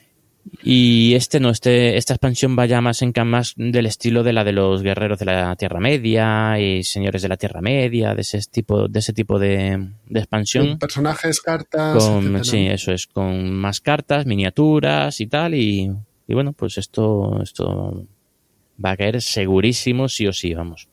Después no sé si los probaré, pero Por mi lado tengo la expansión del, del Guerra del Anillo de cartas, junto a la sombra, que te, te habilita a jugar solo o con un modo específico ya para dos jugadores, que, que sí que me llama la atención. Este Guerra del Anillo de cartas me parece un juego que está bastante chulo. ah, sí, a mí me gustó, pero tampoco me volvió loco. Bueno, pues tienes que jugar, tenemos Ya, que jugar la 4. sí. Mm. También está la, expansión del Oltre, que es un juego que tengo yo que es narrativo, que pinta bastante bien. Y sale la expansión de los muertos, que es un juego de Anton Bauza y de John Group, que es muy curioso porque este juego John Group es un autor de juegos de rol y se junta con Bauza para hacer un juego narrativo con toda la narratividad del, del, del rol pero con mecánicas sencillas tipo Bauza. O sea que el juego. Yo tengo pendiente de estrenar, pero la expansión me la voy a comprar porque me parece que seguro que aporta bastante. Estas cosas que son narrativas Sí, siempre ayudan. Sí, sí. Y por lo que he estado viendo, eh, es lo que Bueno, hay. Hay, hay- una expansión de, de los castillos de Rey Loco que se llama Renovaciones, pero. Hombre, Vale. pero hemos dejado la expansión más eh, hotness, más eh, ¿Cuál es? la ¿Cuál de es? Nova. O sea, nosotros es, a ver, Ah, la de es un los- juego, la del Marine, bueno, Marine no, la de los La de los eh, Acuarios, acuarios. sí. Mm, Que te- bueno, si te gusta el Ark Nova, pues nada, pues a meter más, más cartas y animales a cholón. Me parece perfecto. No, a mí es un juego que me gusta, ¿eh? el Ark Nova. Así que... Pero tal y como lo has dicho, no, no parece mucho. Hombre, ¿eh? es que eh, este juego, el problema que tiene precisamente es ese, es que tiene demasiadas cartas. eh, entonces, para, para eso le provoca un azar brutal. Es que puedes ir a por algo, a por un tipo de animales y no sale una carta de, ese- de esos animales en toda la partida. Y te destroza la partida sin, sin que tú hayas podido hacer nada. Entonces, meter más poco como, cartas. en Terraform- lo- como en Terraforming Mars, un poco. bueno, también. sí, pero en Terraforming Mars puedes hacer mm, puedes hacer más cosas para se roba muchísimo más, o sea, muchísimo más en el Terraforming Mars que en el Ark Nova. Y eso te permite ir mm, renovando tu mano continuamente y, puede- y las pu- puedes vender tus cartas de tu mano y mm, robar. Hay, hay muchísimas mecánicas para robar cartas, muchísimas. Aquí no. Entonces, lo que no sé es si estos, si los acuarios lo- los meten en otro mazo distinto, o- pero por lo que he visto me parece que no. Entonces, No tiene pinta, ¿eh? Mm, habrá que verlo. ¿Tú te la vas a comprar? mm, no creo, no, no, porque es que el original, o sea, el original, el juego base estoy entre, no lo vendo porque me, me, juego- me gusta, pero no lo juego. La Entonces, VGA, ¿eh? ya, sí. Entonces, o sea, si hago algo es vender el, el juego base, no, no comprar la expansión, ¿no? No, Es un buen juego, Vale. me mola, mm, pero, pero creo que tiene algunos defectos, como el que acabo de decir, y la duración de las partidas. Creo que la- el juego de este juego debería durar media hora menos. Pero vamos, que es un juego que me gusta, ¿eh? Y bueno, y vamos a terminar con lo que tenemos en demos, que quizás es lo que más nos interesa, ¿no? Sí. Sí, sí. Yo tengo en demos bastantes cositas. Eh, muchos dale, de ellos son, son eh, Kickstarters. Uno de ellos, el primero que me llama la atención, es, pues, pues ya es casi por tema coleccionismo, que es el, eh, la expansión del Nemesis. Bueno, la expansión no, perdón, la nueva caja del, del Nemesis, la nueva caja standalone. Eh, de hecho, se separa, mantiene la, la mecánica principal del Nemesis, pero se separa un poco más que, que el Nemesis Lockdown. Bueno, es, es, eh, la nueva caja es el Nemesis, eh, ¿cómo se llama? Retaliation. Ujú. A ver, sí. Sí, sí, Retaliation. Y lo que intenta es, eh, con las mismas mecánicas del Nemesis, la misma mecánica principal del Nemesis, metiéndole cosas nuevas, eh, intenta da- eh, recrear la película de, esta vez no de Alien, sino de Aliens, la segunda. Con más bichos, más bichos y más tiros. Y eh, sí, sí, sí. En- ahora no somos civiles que estamos en una base y sufrimos el ataque de de, una- de unos de unos alienígenas, que es el primero y el segundo es así, aunque hay personajes que sí son soldados y tal, militares, pero casi todos son civiles que están haciendo su trabajo y tal. En esto somos unos un grupo de marines espaciales y tenemos que enfrentarnos en una, en una nave a, a hordas de, de aliens. Entonces se implementan eh, mecánicas para esa sensación de que abres una puerta y se ve el pasillo. Eso lo explican, de hecho, en varias, varias actualizaciones del de, Kickstarter. De cómo implementar esa mecánica de abrir el pasillo y verte un montón de aliens corriendo hacia ti como, como y cómo lo, se escuchan por las estas de respiración y cómo vas viendo con tus cartas con, con un con una pantalla, cómo se van acercando un montón de puntitos a tu alrededor, esa, esa, esas escenas míticas de la película de Aliens. ¿Vale? Pues cómo recrear eso con las mecánicas de, del Nemesis. Entonces, pues bueno, tiene, tiene, tiene buena pinta. Todavía no está el Kickstarter abierto, está en previo y hay muy poquita información, pero vamos, lo va a petar como lo han petado los dos anteriores, porque el juego es un. Hablamos juegazo. de juego, como has dicho, juego independiente, es decir, no, no, sí, efectivamente, eso es independiente. No es una expansión. Igual que el lockdown. ¿Y esto se va a ir a, 200 pasos, pavos, perdón, como pues el lockdown? Posiblemente, sí, sí, claro. Vamos, sin duda. O sea, es el, la, la, tercera caja mm, grande de Nemesis, sí. ¿no? Cambian el tamaño de, de las de los setas y mini, se vuelve todo. Digamos que damos un, nos alejamos un, un paso de, del mapa, ¿vale? Más pequeño, Entonces ¿no? es todo un poquito más pequeño, incluidas las minis. Eh, para, claro, para, para que entre más bichos, más bichos, claro. efectivamente, para dar esa sensación de, de, horda de alienígenas que se acercan a ti. Claro. Así que, pues nada, ese está apuntadísimo en, en, mi lista. Fenomenal. Yo tengo. Es que he puesto dos, he puesto uno, pero quería poner otro. Bueno. Tengo el séptima, ¿vale? Que es un juego de la gente de Minecraft es un, un euro mm, de acciones. Eh, vamos, por lo que he podido leer, es un euro bastante clásico, con sus cartitas y demás. Pero me interesan dos cosas. Una, el tema, que es temas de brujas, que están, bueno, pues haciendo su cábala. Y dos, que es un euro que según cuentan es menos duro de los de ese. Eh, ¿cuál, de los cuál, de ¿cuál, ¿Cuál has dicho el nombre? Séptima. Ah, sí. Mm. ¿Vale? Este salió en Kickstarter, eh, lleva en demo, supongo que este juego saldrá ya en breve, porque sí, decían que salía jo, en, eh, ya, en el cuarto, en el Q4 de, de, 2023, o sea que debe estar ya por ahí. Supongo que este lo trae, terminará trayendo Maldito Games, que quien está trayendo los juegos de Minecraft. Y a mí me interesa, me interesa por eso, porque al parecer, el, bueno, dicen que es ligero, aunque tiene un peso de 3,49, pero bueno. Mm. Y el, y el, el, el, tema y que sea algo más sencillo me llama la atención. Así que sí. mmm, probablemente caiga en este séptimo. Y el arte, ¿eh? el arte es chulísimo. El arte es que es muy bonito este juego. Mm. Es muy bonito. Entonces, bueno, quiero, quiero probarlo. ¿Qué más sí. tienes tú? Que tienes uno que se llama Stalker, que me da un poco de miedo. Stalker, este es de. Bueno, este es un Kickstarter que salió hace ya un tiempecito.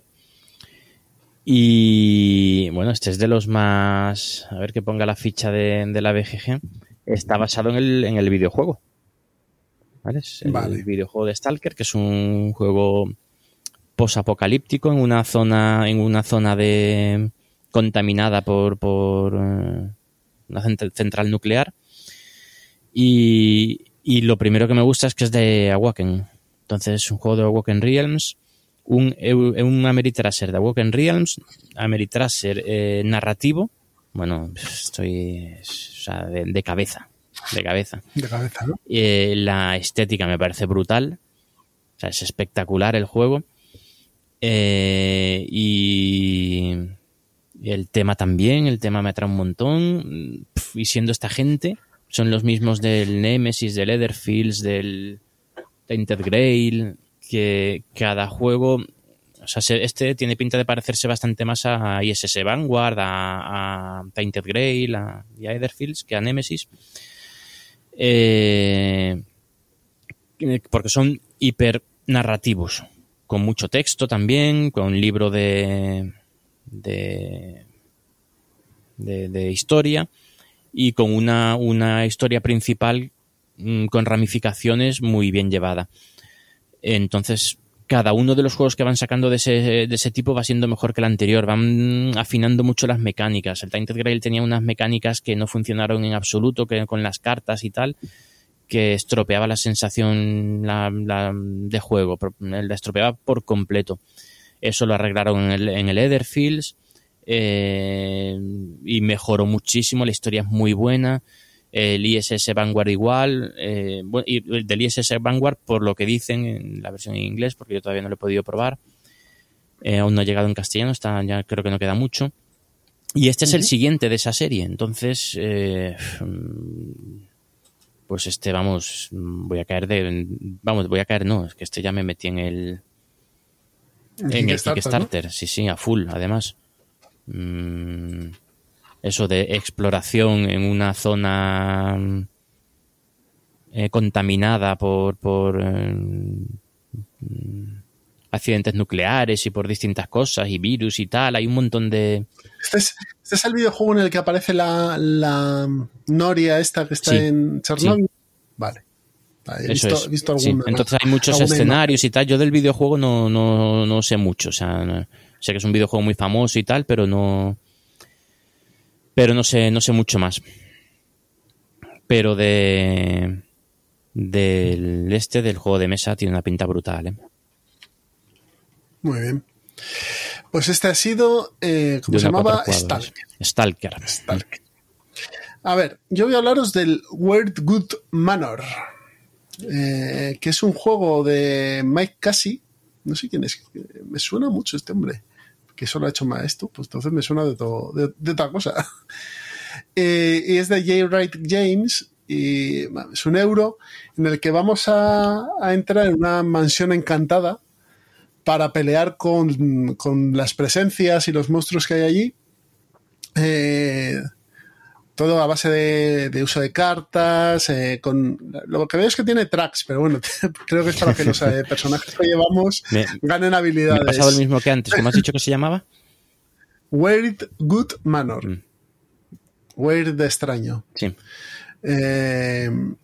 Y la verdad es que con sus dadetes y tal, la verdad es que el juego pinta muy bien. Eh, es un euro temático en el que, bueno, pues eso, vamos a llevar a varios personajes que van a estar peleando con, esas entidades y también van a poder aprovechar las ubicaciones de esta casa encantada.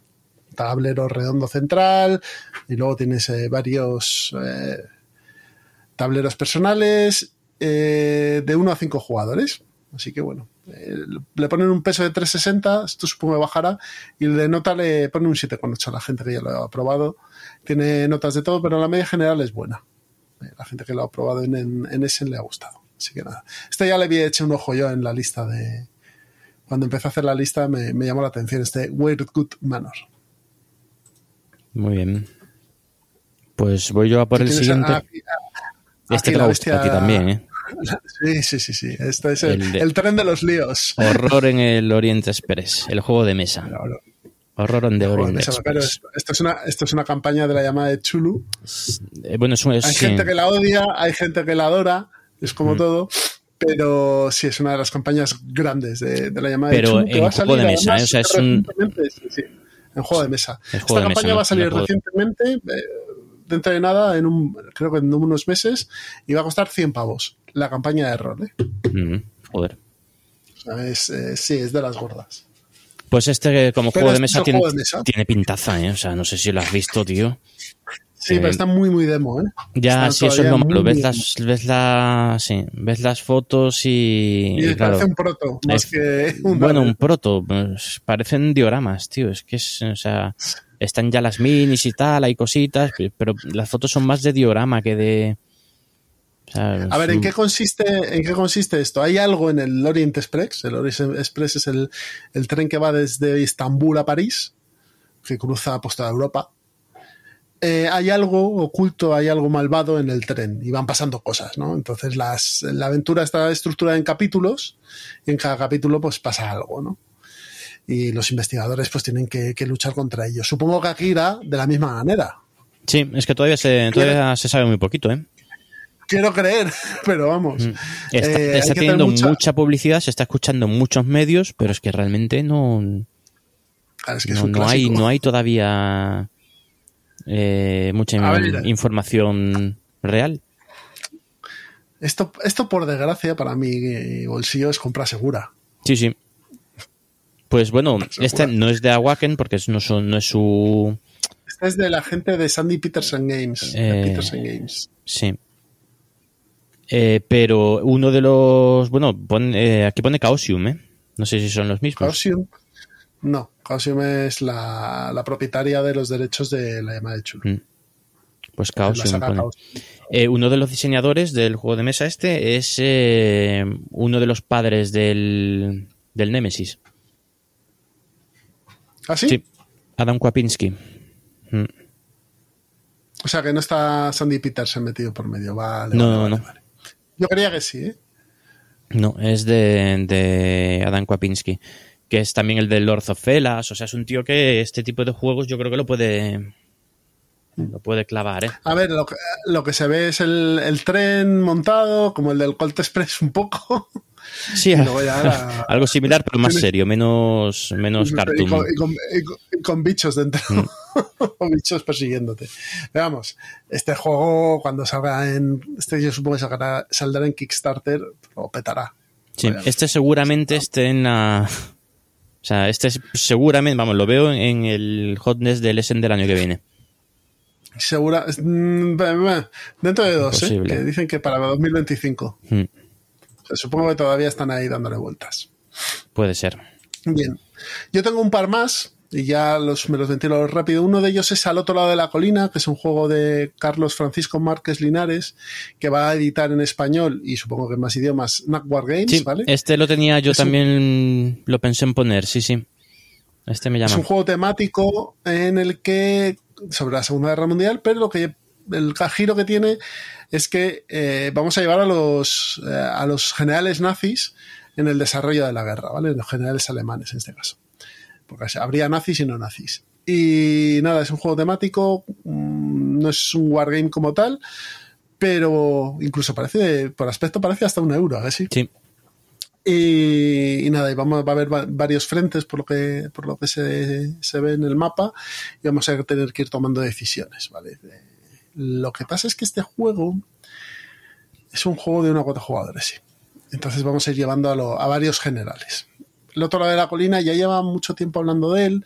Él se anunció un montón. Yo, de hecho, en el, en el NAC 503 que tiene me metí. Pero vamos, supongo que, que saldrá en breve. Dicen que sale este año, a finales finales de este año o no, en julio del 24, perdón. Así que todavía le queda casi un año. Mm. Veremos qué, qué se va viendo. Y luego tengo otro que se llama La Presencia. Un juego de verdad, tragedia y, de, y desconocido, ¿no? Y el- lo desconocido. Es un juego de Sam Gilman, Gullman, de Purple Lantern Games, en el que de 3 a 5 jugadores eh, vamos a explorar una casa encantada, es parecido al Weird Gourmand, pero esta vez uno de los jugadores va a ser la presencia, va a ser un fantasma victoriano, y el resto va a tener que ir indagando eh, misterios y, y las intenciones de esta presencia, y la presencia va a tener que intentar comunicarse con ellos, eh, interactuar, ser una presencia buena o malvada, dependiendo. Eh, y me parece que el concepto es chulo. Por lo que parece el desarrollo está bastante avanzado porque estoy viendo aquí fotos y cuando lo leí pues fue otro que entró inmediatamente en la lista hasta que me di cuenta que era una demo. Pero tiene buena pinta este la presencia. Luego será Muy como bien. todo, o sea, a lo mejor luego es un tostón. Bueno, ya veremos, por lo menos pero- la, la- la premisa es, es interesante. Sí, sí. Son, bueno, Bueno, es que y- esta lista son juegos esos pa- para probar.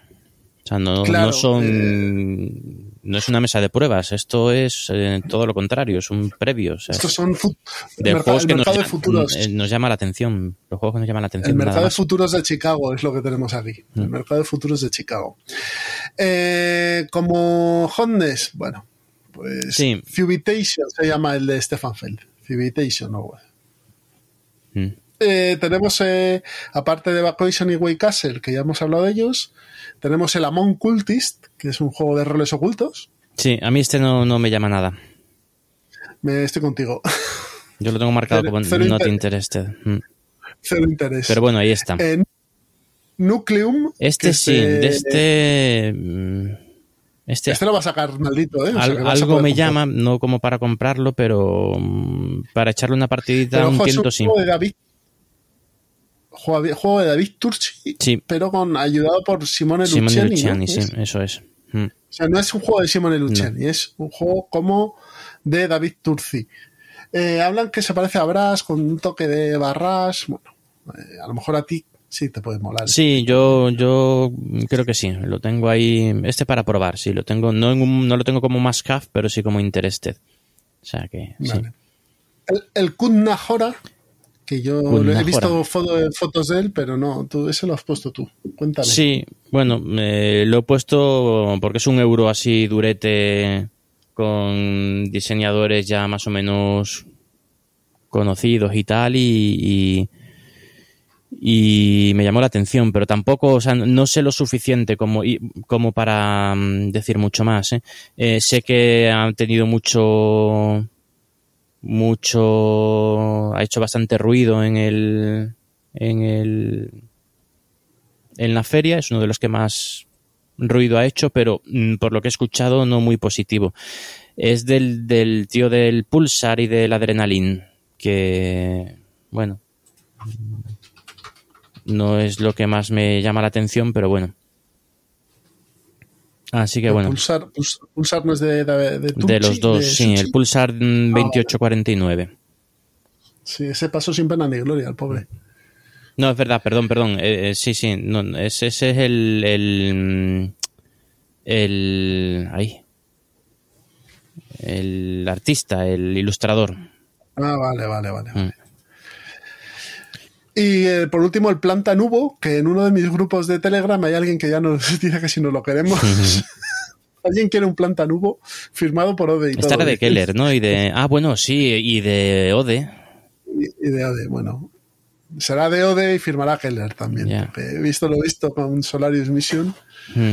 Me da a mí que el que, el que ingenia ahí es, es, es Ode. Este- Ode y sí. V. Rosenberg también anda por ahí. metido. Sí, este hombre, este. es- La atención la llama solo por los. Ya, ya solo por los diseñadores, ¿eh?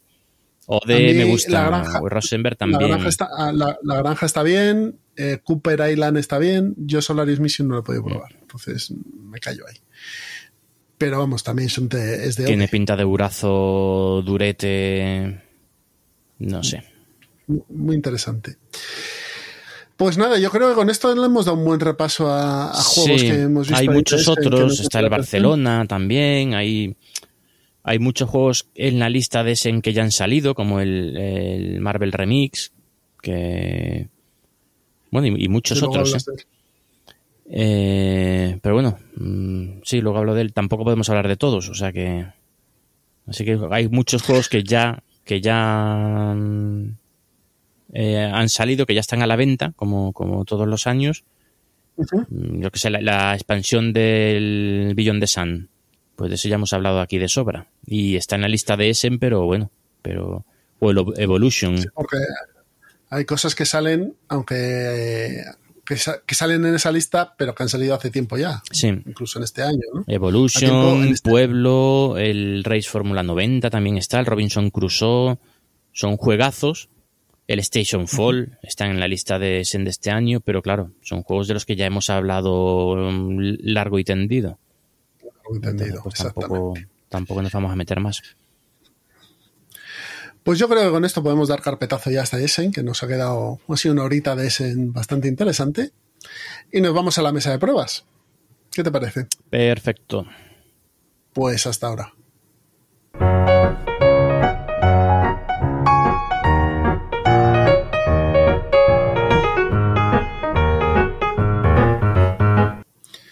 Ya estamos sentados en la mesa de pruebas y vamos a hablar de los juegos que hemos probado últimamente. Así que yo voy a hablar de uno que he probado, pero solo en modo demo, aunque el juego está, ¿vale? Y las sensaciones han sido buenas, y de tres que sí que he probado ya eh, auténticamente y a tope. Si quieres empiezo yo. Vale. ¿Te parece? Vale, pues voy a hablar del Pagan, el destino de Roanoke. Juego del año 22 de Casper eh, Kai Christensen, eh, con Maren Gatt también a los dibujos y de Kerr Storgard también como autor y editado en español por Maldito Games. Este es el juego que se quedaron sin las expansiones que cuando fuimos a comprarlo eh, ya, ya no estaban, se habían perdido, se habían agotado. Yo las tengo pendientes todavía. A ver, eh, Pagan es un juego a dos jugadores únicamente en el que vamos a eh, llevar a uno al, a un personaje del cazador, un cazador de brujas, y otro a la bruja, porque esto está ambientado en las primeras colonias eh, inglesas en, en, América, ¿de acuerdo?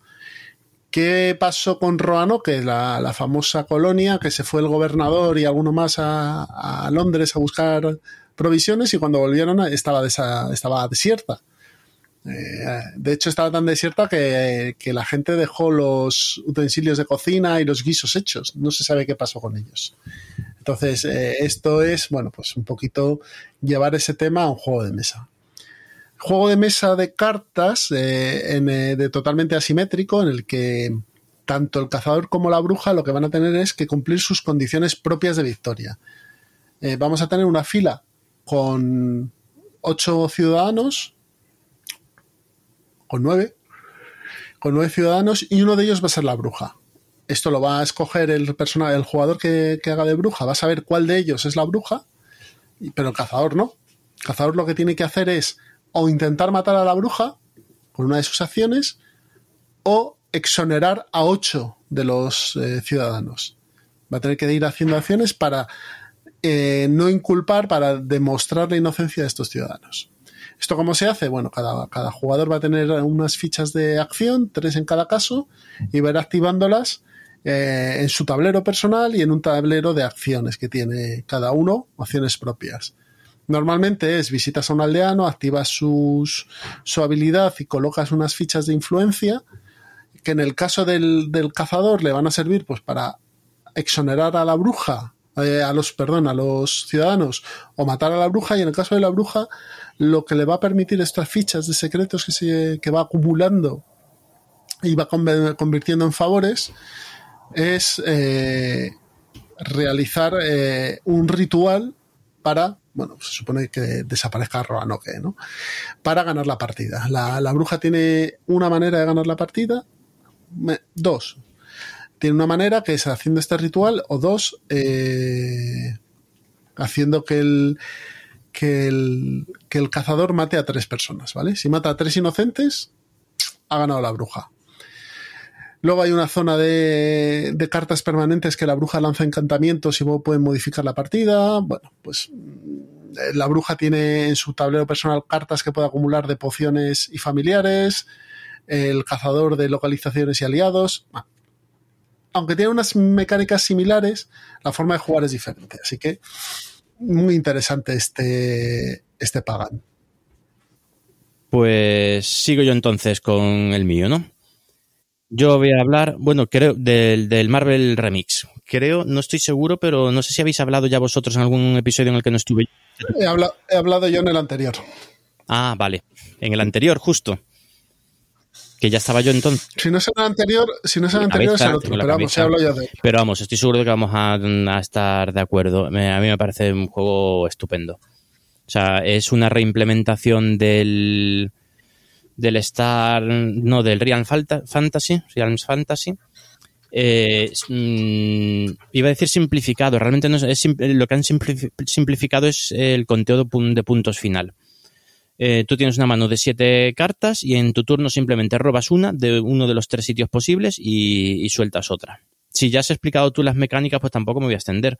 Eh, tienes que terminar la partida con un superhéroe y un villano, como mínimo, y, al final cada uno de ellos te puntúa. Tiene un, una puntuación base y una puntuación, eh, unos puntos adicionales en función del, de tu resto, del resto de cartas que tengas. Eh, perdón. Eso ya era así en el Fantasy Realms, pero en el Fantasy Realms sin, sin aplicación era eso era imposible contar los puntos, era un -huh. coñazo, ¿vale? era un rollo. Mm. Y en este simplifican la forma de contar puntos, mm, te da mucho menos puntos, o sea, terminas la partida con 70, 80 puntos, 60, 90, 100 mientras que en el otro eran 200 y pico, 300 y, había muchas más interacciones. Esto es más sencillo y al final, para una, una partida que dura 10 minutos, simplifica mucho. Es que hace que, que las partidas sean mucho más ágiles y además las, eh, las formas de puntuar están muy bien metidas con el tema. Es decir, cada uno de los personajes te puntúa en función, si, si juegas a Thor, pues te da más puntos si tienes el, el Mjolnir. Mjolnir, el Mjolnir. Y todo en ese sentido. Si, si y, lo mismo los villanos. Hay villanos que los puntos que te dan o te quitan es en función de, de las cartas que tengas que siempre van a tener relación con el tema de ese villano. Entonces, para los que le gustan los superhéroes, las, creo que las ilustraciones y el tema está muy bien llevado. Y luego encima como mecánicas el juego es súper entretenido. O sea, es muy interesante. Para mí, ya, yo con este ya no creo que juegue al Fantasy Realms, sinceramente. A mí me pasa exactamente igual que a ti. De hecho, yo el Fantasy Realms lo voy a poner a la venta. Mm. junto con un lote de juegos de, cartas, así que estás atento a mi Gualabot y a mi Vinted, eh, porque me parece que mejora muchas cosas. Primero, mejora el juego a dos jugadores, que es igual que en el resto, sí, cierto. el resto de jugadores que en el Fantasy Realms no era así. Mm. Dos, mejora la forma de, contar la puntuación. Que acuérdate que en el Fantasy Realms tenías que llevarlo con una aplicación porque si no aquello se convertía en un cálculo horrible. Tardabas más tiempo en calcular la, tu puntuación que en jugar. Que en jugar la partida. Y tres, me parece que la opción del villano le da un toquecito chulo. De interacción, de poder hacer alguna cosita más. Es un juego muy dependiente del azar porque si te salen mal las cartas al inicio, vas a tener un muy complicado para, poder cambiar tu mano. Pero bueno, oye, a lo mejor sí. Si juegas bien y eres espabilado, puedes mejorar. Pero me parece que como producto es estupendo. Mm, un acierto tal vez de Looping Games, que ya vendió mucho con Fantasy Realms, y me parece que con este mucho más. Además, son las ilustraciones de los cómics que están muy chulas. Me ha gustado mucho mm. este Marvel Remix. Me parece que es un, juego de estos de llevar en la cartera muy bueno. Es filler, es un juego de 5 minutitos, 10 minutitos. 15 si la partida a cuatro jugadores se me atasca un poco, pero porque al final de partida es cuando, cuando hay 10, creo recordar que eran 10 cartas en el centro de, la mesa. Y ya está. y no... Cuando se llega a la décima se, acaba la partida. Eh, para mí este es un must have dentro de los fillers. Es un más Y por cierto, está en la lista de Essen de este año también. O sea que lo podíamos haber comentado antes, pero. pero mm, pues salido este año. Sí, sí, sí. Pero bueno, hace ya meses que está en, disponible. Pues cuatro o cinco meses fácil. Mm. Además es un precio contenido, creo que cuesta veintipocos euros. Y tampoco trae mucho, es un macito de cartas. O sea, no, no es tal, pero bueno, me parece que, que como buen producto de familiar y para jugar con cualquier persona está bien. Bien, pues yo voy a hablar de otro juego que es una segunda edición, bueno, una reimplementación entre comillas de un juego anterior y es Brujería, ¿vale? O Brujerías, eh, no sé cómo lo llaman en español. Eh, mira, te lo digo ahora. Brujería. Lo tienes ahí, ¿no? Eh, juego, sí, lo tengo aquí. Un juego de Trevor Benjamin, Roger Tanersky y David Thompson e ilustrado por Albert Montaigne y editado por la gente de Salt and Pepper. Brujería es una reimplementación mm, cambiándole el tema del Resisted, ya sabéis, el juego en solitario, y este juego también es en solitario, en el cual un grupo de maquis intentaba desestabilizar pues eh, al régimen de Franco, ¿vale? Que es lo que hicieron poco después de la Guerra Civil Española. Este juego es igual, lo único que cambia la temática. Ahora vamos a ser un grupo de brujas buenas que vamos a ayudar a, nuestro, a, nuestra colonia. Está ambientado pues como en el Pagan, en el, mismo eh, ámbito histórico, es decir, al principio de la colonización inglesa de, América. Entonces vamos a, ser unas brujas que van a intentar ayudar a la colonia mm, para superar unos, eh, unos adversarios que están acabando con ella, ¿no? Pero para esto, ya sabéis, vamos a tener eh, unos personajes que son estas brujas. Estas brujas van a tener dos caras o, dos partes en una carta así alargada tipo tarot. Van a estar descubiertas o ocultas. Ocultas van a hacer menos efectos y van a tener menos fuerza. Descubiertas van a ser más poderosas, pero cuando las juegues se van a la prisión y no puedes volver a jugarlas otra vez. Entonces tienes que combinar muy bien qué brujas vas a jugar de una manera u otra para poder superar unas pruebas que hay. Estas pruebas son unas misiones que tienen un valor y estas misiones van asociadas con unos em, adversarios que cuando tú inicias la misión, que es lo que tienes que hacer, eh, superar esta misión, tienes que superar a estos adversarios o si no vas a tener efectos negativos y superar la propia misión. Pero el giro que le han metido al brujería es que esto era básicamente el, el ¿vale? Superabas X misiones y ganabas. Eh, procurabas no tener aldeanos muertos, que también hay, hay, efectos que hacen que te mates un macito de aldeanos que tienes y, y, y ganabas la partida. Pero aquí no. Aquí han metido unos jueces en cada una de las, de las tres ubicaciones de misión que tú tienes que ir ganando confianza para cuando decidas someterte a juicio. Estos jueces tienen arriba unas cartas ocultas de que son unos números y si tú logras eh, ganar más confianza de lo que hay en esos números, pasas esa prueba y no vas a prisión. Si no, pierdes, ¿vale? Si, dependiendo del número de jueces, puedes tener una victoria mayor, victoria menor, etc. Esto me parece muy chulo porque te tienes que centrar en otras cosas tienes que ganar la confianza de esos jueces y tienes que estar también centrado en averiguar cuáles estos valores que tienen encima. Me ha gustado también más cómo fluyen las, las brujas, me parecen más interesantes porque son brujas eh, que están en grupos de familias, entonces interactúan entre ellas, comban entre ellas, entonces si tienes una Walton y tienes dos Walton más en la mano, pues te permiten hacer más cosas, ¿no? Así que me ha gustado bastante más que Resistir este brujería. Y, y, si os gustan los juegos en solitarios, pues os los recomiendo. ¿Qué pasa con estos juegos? La edición es muy chula, las ilustraciones Mm. están muy bien. Después de cinco partidas, van a salir de tu casa porque ya has visto todos los patrones o muchos de ellos. Pero oye, que otra familia sea feliz con ese juego. Efectivamente. Y ya le has dado cinco partidas que es más de. Si se le das. ah, tra- Trae una campaña que, que no sé cuántas aventuras son, cuántas partidas son, a lo mejor son seis o siete. No, no lo he mirado el módulo de campaña, solo las reglas. Y he jugado una partida normal. Eh, y otra de prueba antes. Eh, o sea, he jugado un par de ellas. Eh, pero yo creo que si te juegas la campaña, ya tienes suficiente. Porque Trae unas cartas especiales de campaña y demás. O sea que me parece que, que como producto está muy bien. Barato, 20 euros también. Estamos en juegos de veintitantos euros.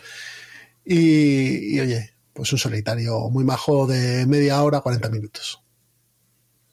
Muy bien. Tú no, has probado, tú no, No. probaste resistir, No, ¿no? no, me llama mucho la atención. Este quizá un poquito más. Pues mira, si quieres, cuando termine, te lo do- doy y lo, lo Vale. pruebas. Vale, sí, sí, bien. Pues siguiente, ¿qué tienes Vale, por pues aquí? yo tengo un, un Rewind.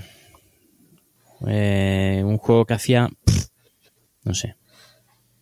La, la- Joder, la- que hacía- la de años que no, Y- y que que no jugaba. Y, y que ha salido reeditado, porque tú tienes la edición Yo anterior. tengo, yo tengo el tuyo. Claro. Claro, ves la edición anterior. Efectivamente. que es el Hora et Labora. Juego, juego de V. Rosenberg. Eh, uno de los más conocidos juegos de, de V. Rosenberg de, por el rondel que tiene. el- toda, toda la, todo el juego gira en torno a un rondel. Es una colocación de trabajadores del estilo de de Le Abre, la forma de colocar trabajadores. Eh, muy poquitos trabajadores, tienes tres y en tu turno colocas un trabajador y, y ya está. Tiene alguna mecánica particular como la ronda que dura... Si son cuatro jugadores, por ejemplo, pues juega el 1, el 2, el 3, el 4 y luego, y luego de nuevo el 1. Y luego siguiente ronda. Pero vamos, cositas así, particularidades así tiene unas cuantas. Pero al final es un juego, es un juego clásico de, de, de Rosenberg. Es decir, se basa en, los, en las características de los edificios que tú vas con- construyendo. Tú vas construyéndote un, en tu pueblo, en esta vez, esta vez es un pueblo y, una, y un monasterio, o sea, un monasterio y, el- y todo el pueblo que va surgiendo a su alrededor. Vas construyendo un asentamiento, vas poniendo cartas y esas cartas al final es un árbol de, un árbol de desarrollo. O sea, con esta carta consigo este recurso, luego me bajo este otro recurso con el que esta otra carta con el que mezclo estos dos recursos y consigo ya un recurso de tercera de tercera generación y, y, eso te va dando puntos y te va bueno te va permitiendo construir cosas más o sea desarrollo desarrollo clásico de de Rosenberg eh, al estilo eso al estilo del Leabre no no del no del agrícola que es un poquito más plano a, mí este juego me gusta bastante. Tiene además. Aunque te lo, vendí, pero me gusta bastante. A ver, a mí no me extraña que lo vendieras, porque es que si no, un juego que no ve mesa es. Claro, yo llevaba varios años, en bastantes años sin jugarlo, pero hemos echado unas partidas y muy bien, muy bien. Es un juego de los mejores de V. Rosenberg para mí. El, rondel me parece El rondel funciona muy bien. Eso sí es un rondel no tipo acciones como en el Sabica era, creo, ¿no? O en otros juegos. Es un rondel de, recursos que en cada turno eh, se gira una posición, no sé si tiene 10, 12 posiciones, y eso va haciendo que los recursos se vayan, o sea, vayas obteniendo más, más unidades por, por recursos. Es decir, eh, el, marcador de madera, por ejemplo, está en la posición 4. Pues nada, pues está en la 4. En el siguiente turno avanza ese rondel y estará en el 5. Entonces, entonces eh, eh, crea unas dinámicas muy chulas porque tú puede que necesites mm, piedra, mm, pero la piedra está en el 1 o en el 2, mientras que las ovejas que no te hacen falta están en el 8 o en el 9. Entonces tienes que hay que valorar, oye, pues vale, sí, no tenía pensado ovejas, pero es que si me llevo, es que me, que me llevo 10 ovejas, 9 ovejas, ya, ya veré lo que hago los monjes de la abadía eh, producen licor, producen bebidas alcohólicas. Entonces tienes la opción del modo cerveza o el modo whisky, que te cambia la partida también. Sí. No, el modo vino y el modo whisky. es el modo francés y el modo. Yo creo que la cerveza, vino o whisky. Y eso te cambia también la partida, porque bueno, los recursos son diferentes, hay que usarlos de manera diferente. Sí, cambia poquito, cambia un poco, le da un saborcillo nuevo, nunca diferente, menos, Es algo, no es, plano, no es tan plano. A mí me parece que es un buen juego. Salió reeditado hace poco, costaba. Mm, no era barato. No sé cuánto costaba, 40 euros, 40, bueno, no era barato. Eh, y. Sí. A ver, es Hombre, tiene muchos materiales, eh, tiene mucho, mucho. Pero me parece. Claro, pero. Sí, euro medio lo clásico. Lo que pasa con este juego es lo de siempre. Colocación de trabajadores. Eh, si tienes este, ¿cuál sale de la colección? Ya, claro. Yo para mí, yo este lo pongo por delante de la agrícola, caverna y Sí, yo agrícola me, lo he quitado también, ¿eh? fíjate. Para mí, sí. Para mí el mejor es el Le Abre y luego estaría entre este y el banquete de Odín. Esos tres. Para mí esos tres son sus tops. Bueno, y el Patchwork, pero es otro tipo de juego. pero es esos tres antes que, los otros.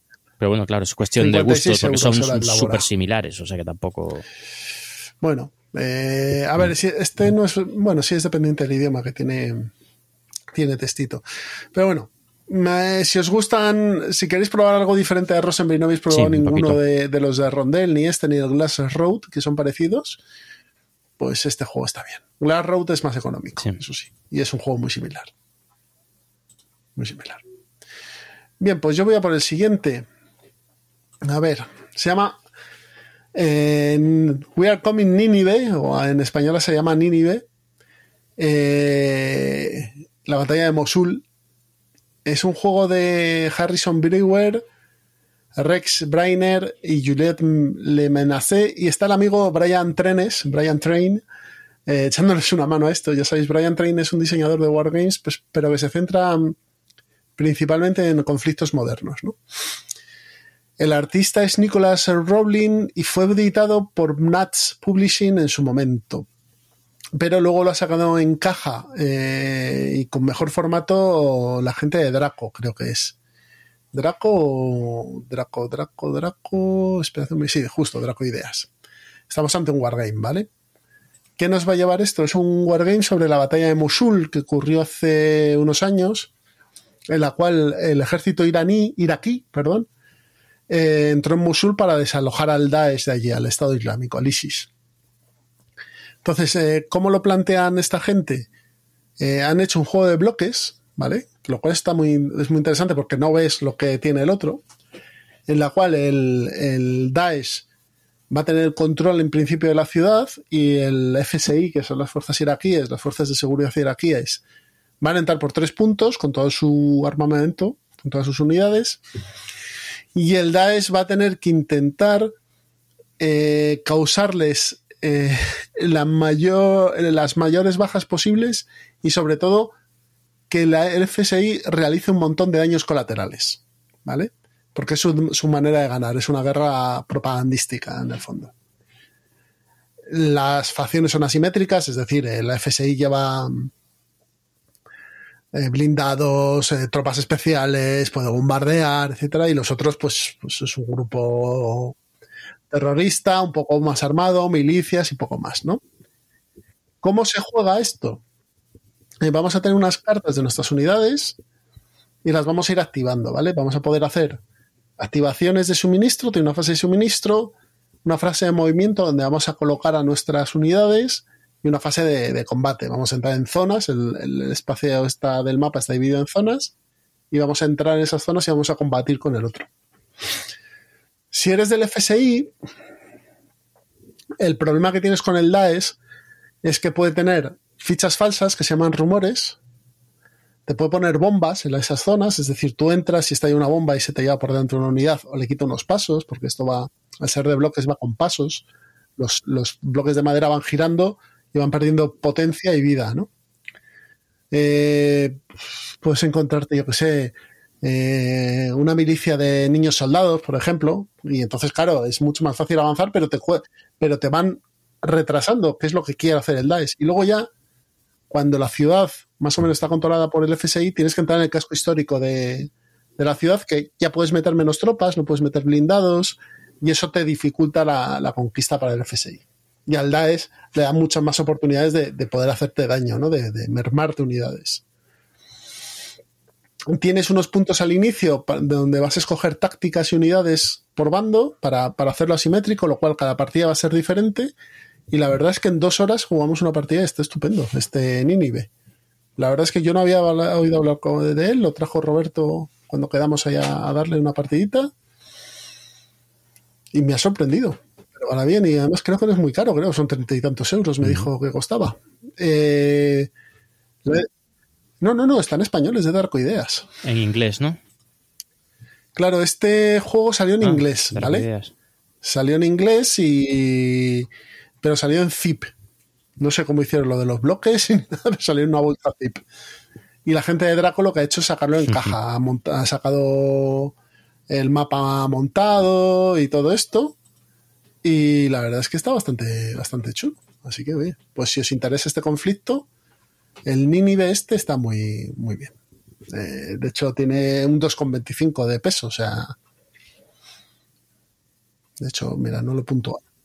Sí, vamos a ver, no es muy complejo de las mecánicas, pero lo complejo es jugarlo bien. Bueno, saber, saber. O sea, los Wargames, las mecánicas en principio no claro. tienen que ser muy complicadas. Lo complicado es saber lo que tienes que hacer. Y bueno, te toca. Muy bien. Pues nada, yo no tengo ninguna novedad más, así que voy a simplemente hacer un pequeño apunte, porque yo lo que estoy haciendo estos últimos meses es sobre todo rejugar a, a juegos, rejugar, echar campañas y tal. Entonces un pequeño apunte sobre el, la campaña en la que estamos avanzando más que ahora, que es el Descent. El Descent, el, el último, el, la, el la de Leyendas de la Oscuridad, Legends of, of the Dark. Ah, vale, vale, vale, vale. O sea, la no, la azul, todavía voy por la azul. Todavía.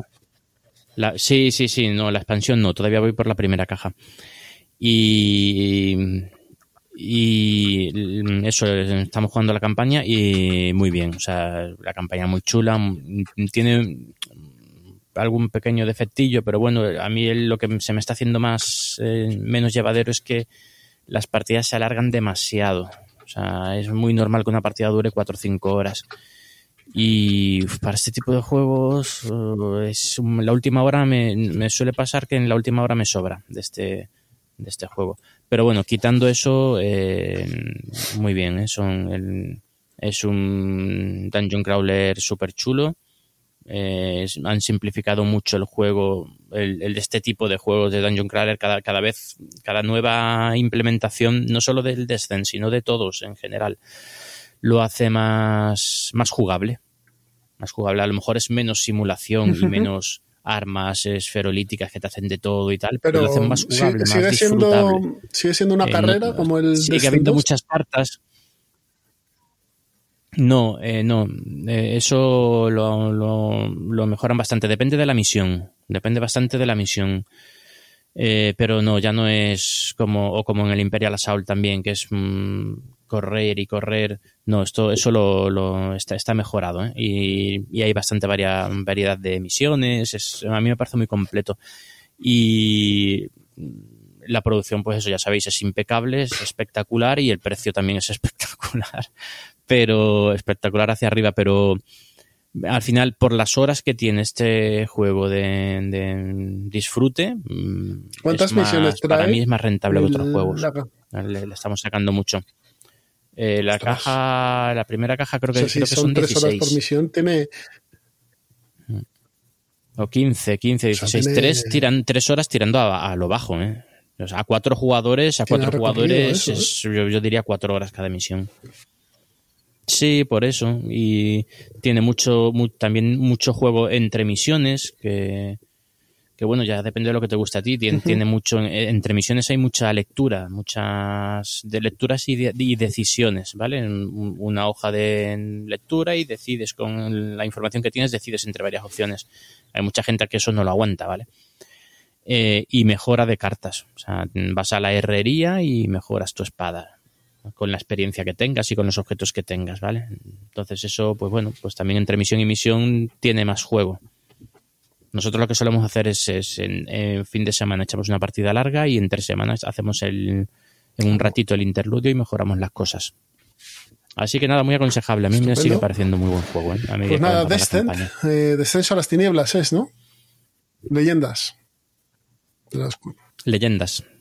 Leyendas de la oscuridad o de las tinieblas, no sé cómo está. Pues yo voy a hacer un primer eh, sensaciones, como dicen los amigos de Bislúdica, porque me falta jugarlo más veces a este Batalla de Versalles, un juego de Eloy Pujadas y Ferran eh, Renalias, ¿Mm?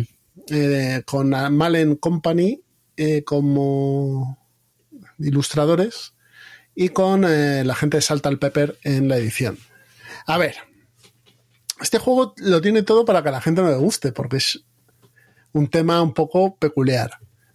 ¿De qué estamos hablando? la batalla de Versalles es, em, se llamó así a un desfile de moda de los años 70 entre Estados Unidos y Francia, en el cual, bueno, pues, pues se presentaron diversos, eh, diversas colecciones de ropa y, bueno, pues se llama así porque porque hubo una contienda entre los dos a ver quién estaba más a la vanguardia ¿no? de la moda. ¿En qué, ¿En qué, consiste el juego? El juego es de, para dos jugadores únicamente, entonces lo que vamos a tener es un mazo de cartas para Francia, un mazo de cartas para Estados Unidos, unos diseñadores para Francia y unos diseñadores para Estados Unidos, ¿vale? El juego se juega en cinco rondas y hay unas losetas centrales que representan la pasarela, ¿vale? Estas losetas eh, se van a ir activando con una fichita de un modelo que hay, de una modelo, que va pasando por las pasarelas. Entonces lo que vamos a jugar es una carta sobre esta loseta, a cada una al lado, a un lado del, tablero y al otro. Como pasa en muchos LCGs antiguos de Fantasy Flight, que, es una confrontación de cartas, ¿vale? Pero en este caso eh, no va a ser confrontación como tal, porque las cartas son de tres tipos. Tienes los vestidos propiamente, tienes celebridades y tienes los eventos. Hay un tablero que representa el Palacio de Versalles con unas fichas ocultas y unos espacios para las celebridades. Entonces tú cuando juegas una celebridad aquí no tienes que pagar nada por las cartas. ¿eh? Tú escoges la carta que quieres jugar y la juegas. Cuando escoges una celebridad se va a ese panel de central, activa un, un efecto y la propia celebridad activa el suyo si lo tiene. ¿vale? ¿Qué pasa? Que en el, en el desfile de moda Francia tuvo dos horas y media de desfile y Estados Unidos media.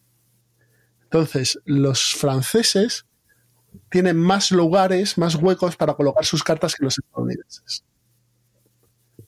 Eso hace que eh, las cartas de los franceses sean menos potentes, los vestidos de los franceses son menos potentes que los vestidos de los estadounidenses.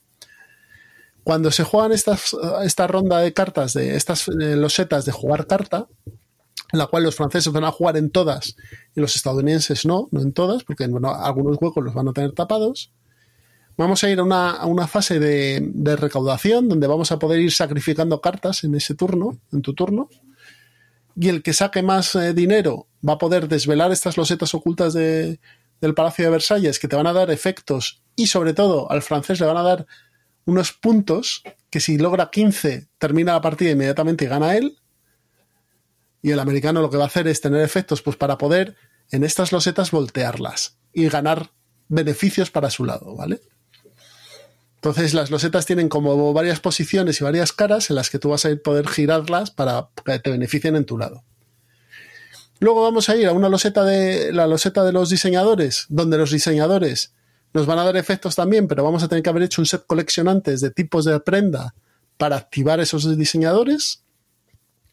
Y por último nos vamos a la zona de prestigio, que dependiendo de los puntos que hayamos ganado, es un track eh, elástico, es como la soga tira. Se va para un lado o se va para el otro. Eh, si llegas al final del track, en esa puntuación, has ganado la partida también. Me parece que la dinámica de los, los trajes, los vestidos, perdón, las eh, celebridades, los eventos que te hacen mover eh, vestidos de un sitio a otro, con lo cual el estadounidense puede ir desplegando más vestidos. Em, la táctica de mover, la mecánica de mover las losetas para beneficiarte a ti y fastidiar al de enfrente. Todo eso me parece que hila perfectamente, y nunca mejor dicho, en este, en este juego. Eh, quiero jugarlo más, quiero ver más posibilidades. Me parece que es un producto estupendo este Batalla de Versalles. 40 mm, minutos. ¿Cuánto dura una partida? Son cinco rondas. Cuando se terminan los cinco ah. eh, diseñadores, se acabó. Entonces tú vas andando con la modelo, pum, pum, pum, y se van activando las losetas y, y vuelta otra vez al inicio y ya está. Es como una pasarela. O sea, muy, muy chulo. Yo entré en el Kickstarter porque el concepto me parecía interesante y leí críticas de que el juego estaba muy bien, que había un juego de verdad detrás y no me arrepiento de nada, ¿eh? me, ha gustado mucho este Batalla de Versalles. Pues si ya no tenemos nada más, nos vamos a plan malvado. ¿Qué te parece? Pues hasta ahora.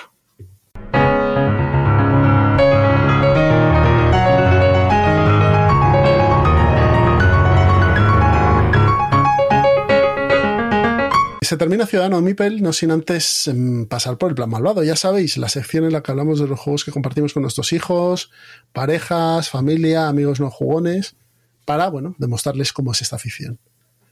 ¿Cuál tienes tú? Eh, yo no tenía ninguno, la verdad. Pues, porque, hablo, yo, pues, hablo yo. no, pero, pero se me ha ocurrido mientras grabábamos eh, uno que del que no sé si hemos hablado.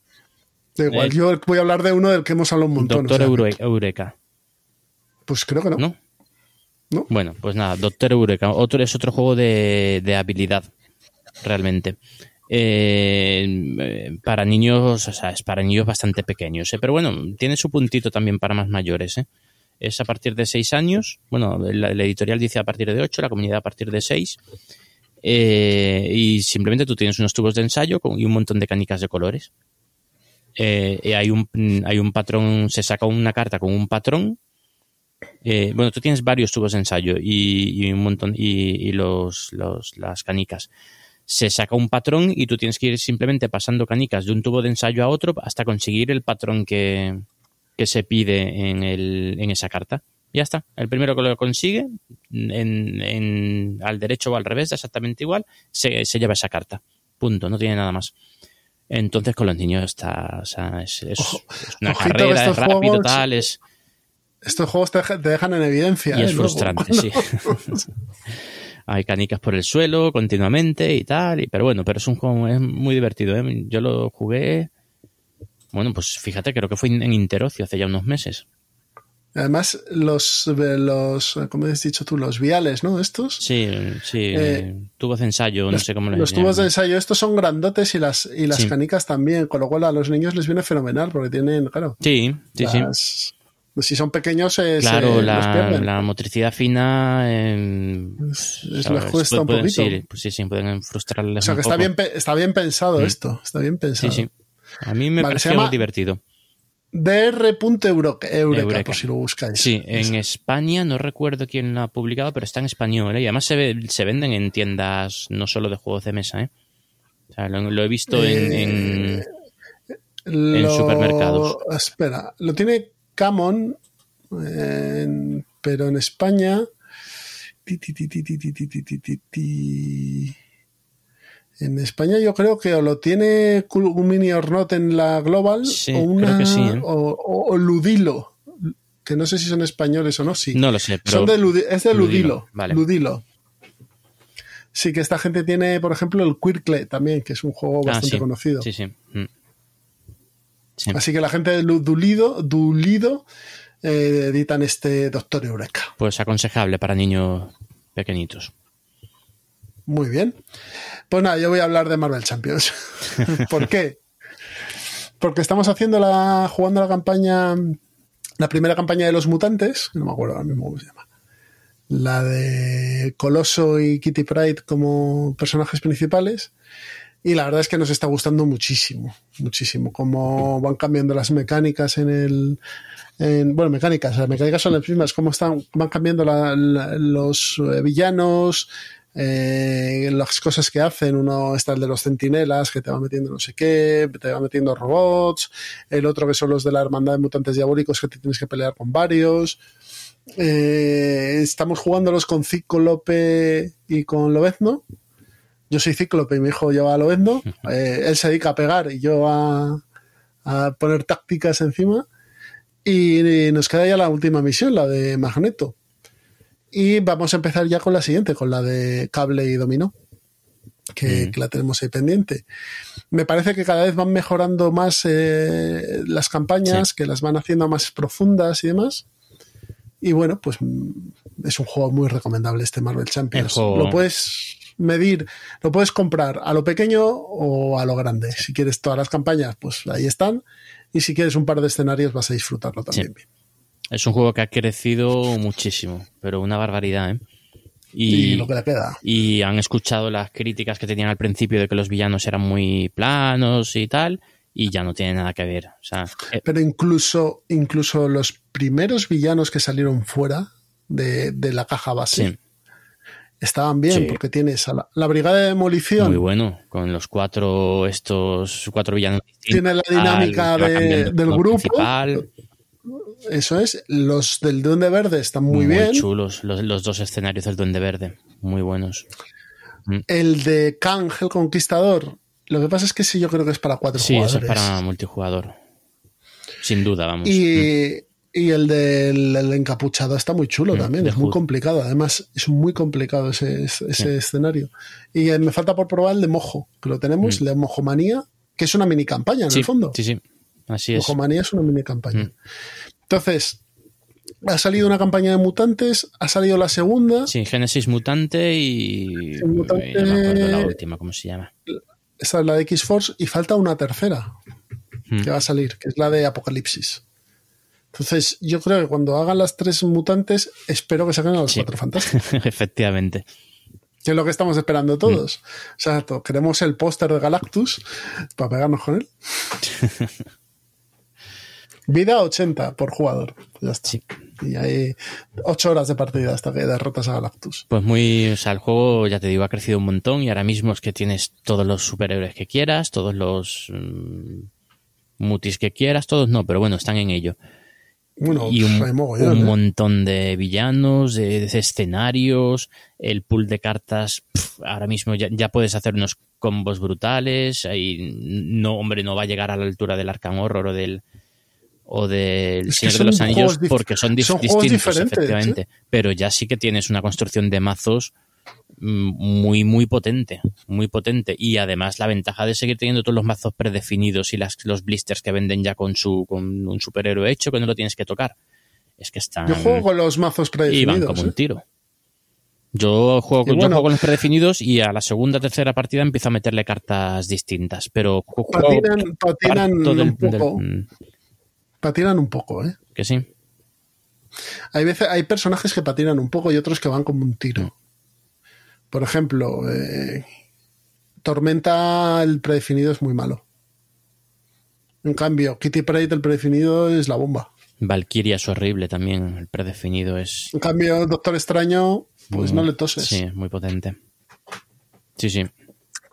Depende, depende del, que tengas, pero Hmm. es cierto que, que te permite jugar la campaña, eh, te permite tener una narrativa, muy entre comillas, pero tenerla, porque no es Arkham Horror, que es un juego mucho más narrativo que Sí. este, pero también te permite el juego casual, Claro. es decir, mm, yo a veces lo digo con mi hijo, cógete un superhéroe, yo me cojo otro, cogemos un villano y nos peleamos con él. Pero un villano a lo mejor, un villano cualquiera. Sí, sí. El, hombre, el hombre absorbente, este, le metemos un par de cartas de mazos de encuentros y a correr y nos pegamos con él. Y ya está. Tiene más misterio. Miles Morales es que- otro superhéroe súper potente. Es que los dos Speedies, es que todos los Speedies han salido muy buenos. Mm. Ah, bueno, el el- sí, hasta el, el Spider-Ham. Spider-Ham es súper fuerte también. Muy gracioso. Mm. Hace cosas ahí muy locas. Pero bueno, recomendable Marvel Champions. Eso sí, esto es como la heroína. Sí, Hay que tener cuidado. sí. Y saber salir también. Saber salirse o decir hasta aquí hemos llegado. Bueno, pues antes de irnos, solo comentaros que podéis comprar todos estos juegos de los que hemos hablado en Juegos de la Mesa Redonda, donde encontraréis un gran catálogo de juegos de mesa y también de rol. Podéis consultaros, consultarlo en www.juegosdelamesaredonda.com. Si vivís en la zona norte de Madrid, podéis pasaros por la nueva tienda física de 3 Mipels, con más de 180 metros cuadrados de, instalaciones para jugar y ver juegos y comprar. Y también podéis ver sus novedades en 3mipels.es. Para contactar con nosotros lo tenéis sencillo. A través del correo, ya sabéis los sorteos en a ciudadano.mipel.gmail.com en nuestro Twitter en arroba ciudadanomipel en Instagram estamos como Ciudadano Mipel también podéis dejar comentarios y escuchar los episodios en nuestra web en ciudadanomipel.com y en la comunidad de Telegram donde somos ya más de 200 personas y podéis eh, acceder a través del enlace que os dejamos en los comentarios del programa. Bueno, Miguel, siguiente episodio, número el 100. Pues sí. Sí, sí, ¿quién lo iba a decir, eh? ¿Quién lo ha visto? 100 ¿Quién no sé? episodios. Así que nada, un placer estar aquí de nuevo y, y nada, nos vemos en el, en el episodio número 100 en el que esperemos que vamos, esperemos no, en el que vamos a estar los cuatro. Aunque, Aun- aun- aunque tengamos que revivir alguno con magia negra. Efectivamente, sí, porque han, han pasado cosas. Pero bueno, y, o aunque tengamos que retrasar o hacer lo que sea, pero tenemos que estar los cuatro en el 100 porque además hay, eh, hay un contenido muy chulo, muy guapo. Sí. No vamos a hacer especial, ya os lo avisamos. Mm. Hemos decidido que esas cosas ya lo hicimos con el 50 y el 100 lo vamos a tomar con más calma. Un abrazo a todos, cuidaos mucho y nos escuchamos en breve. Hasta luego.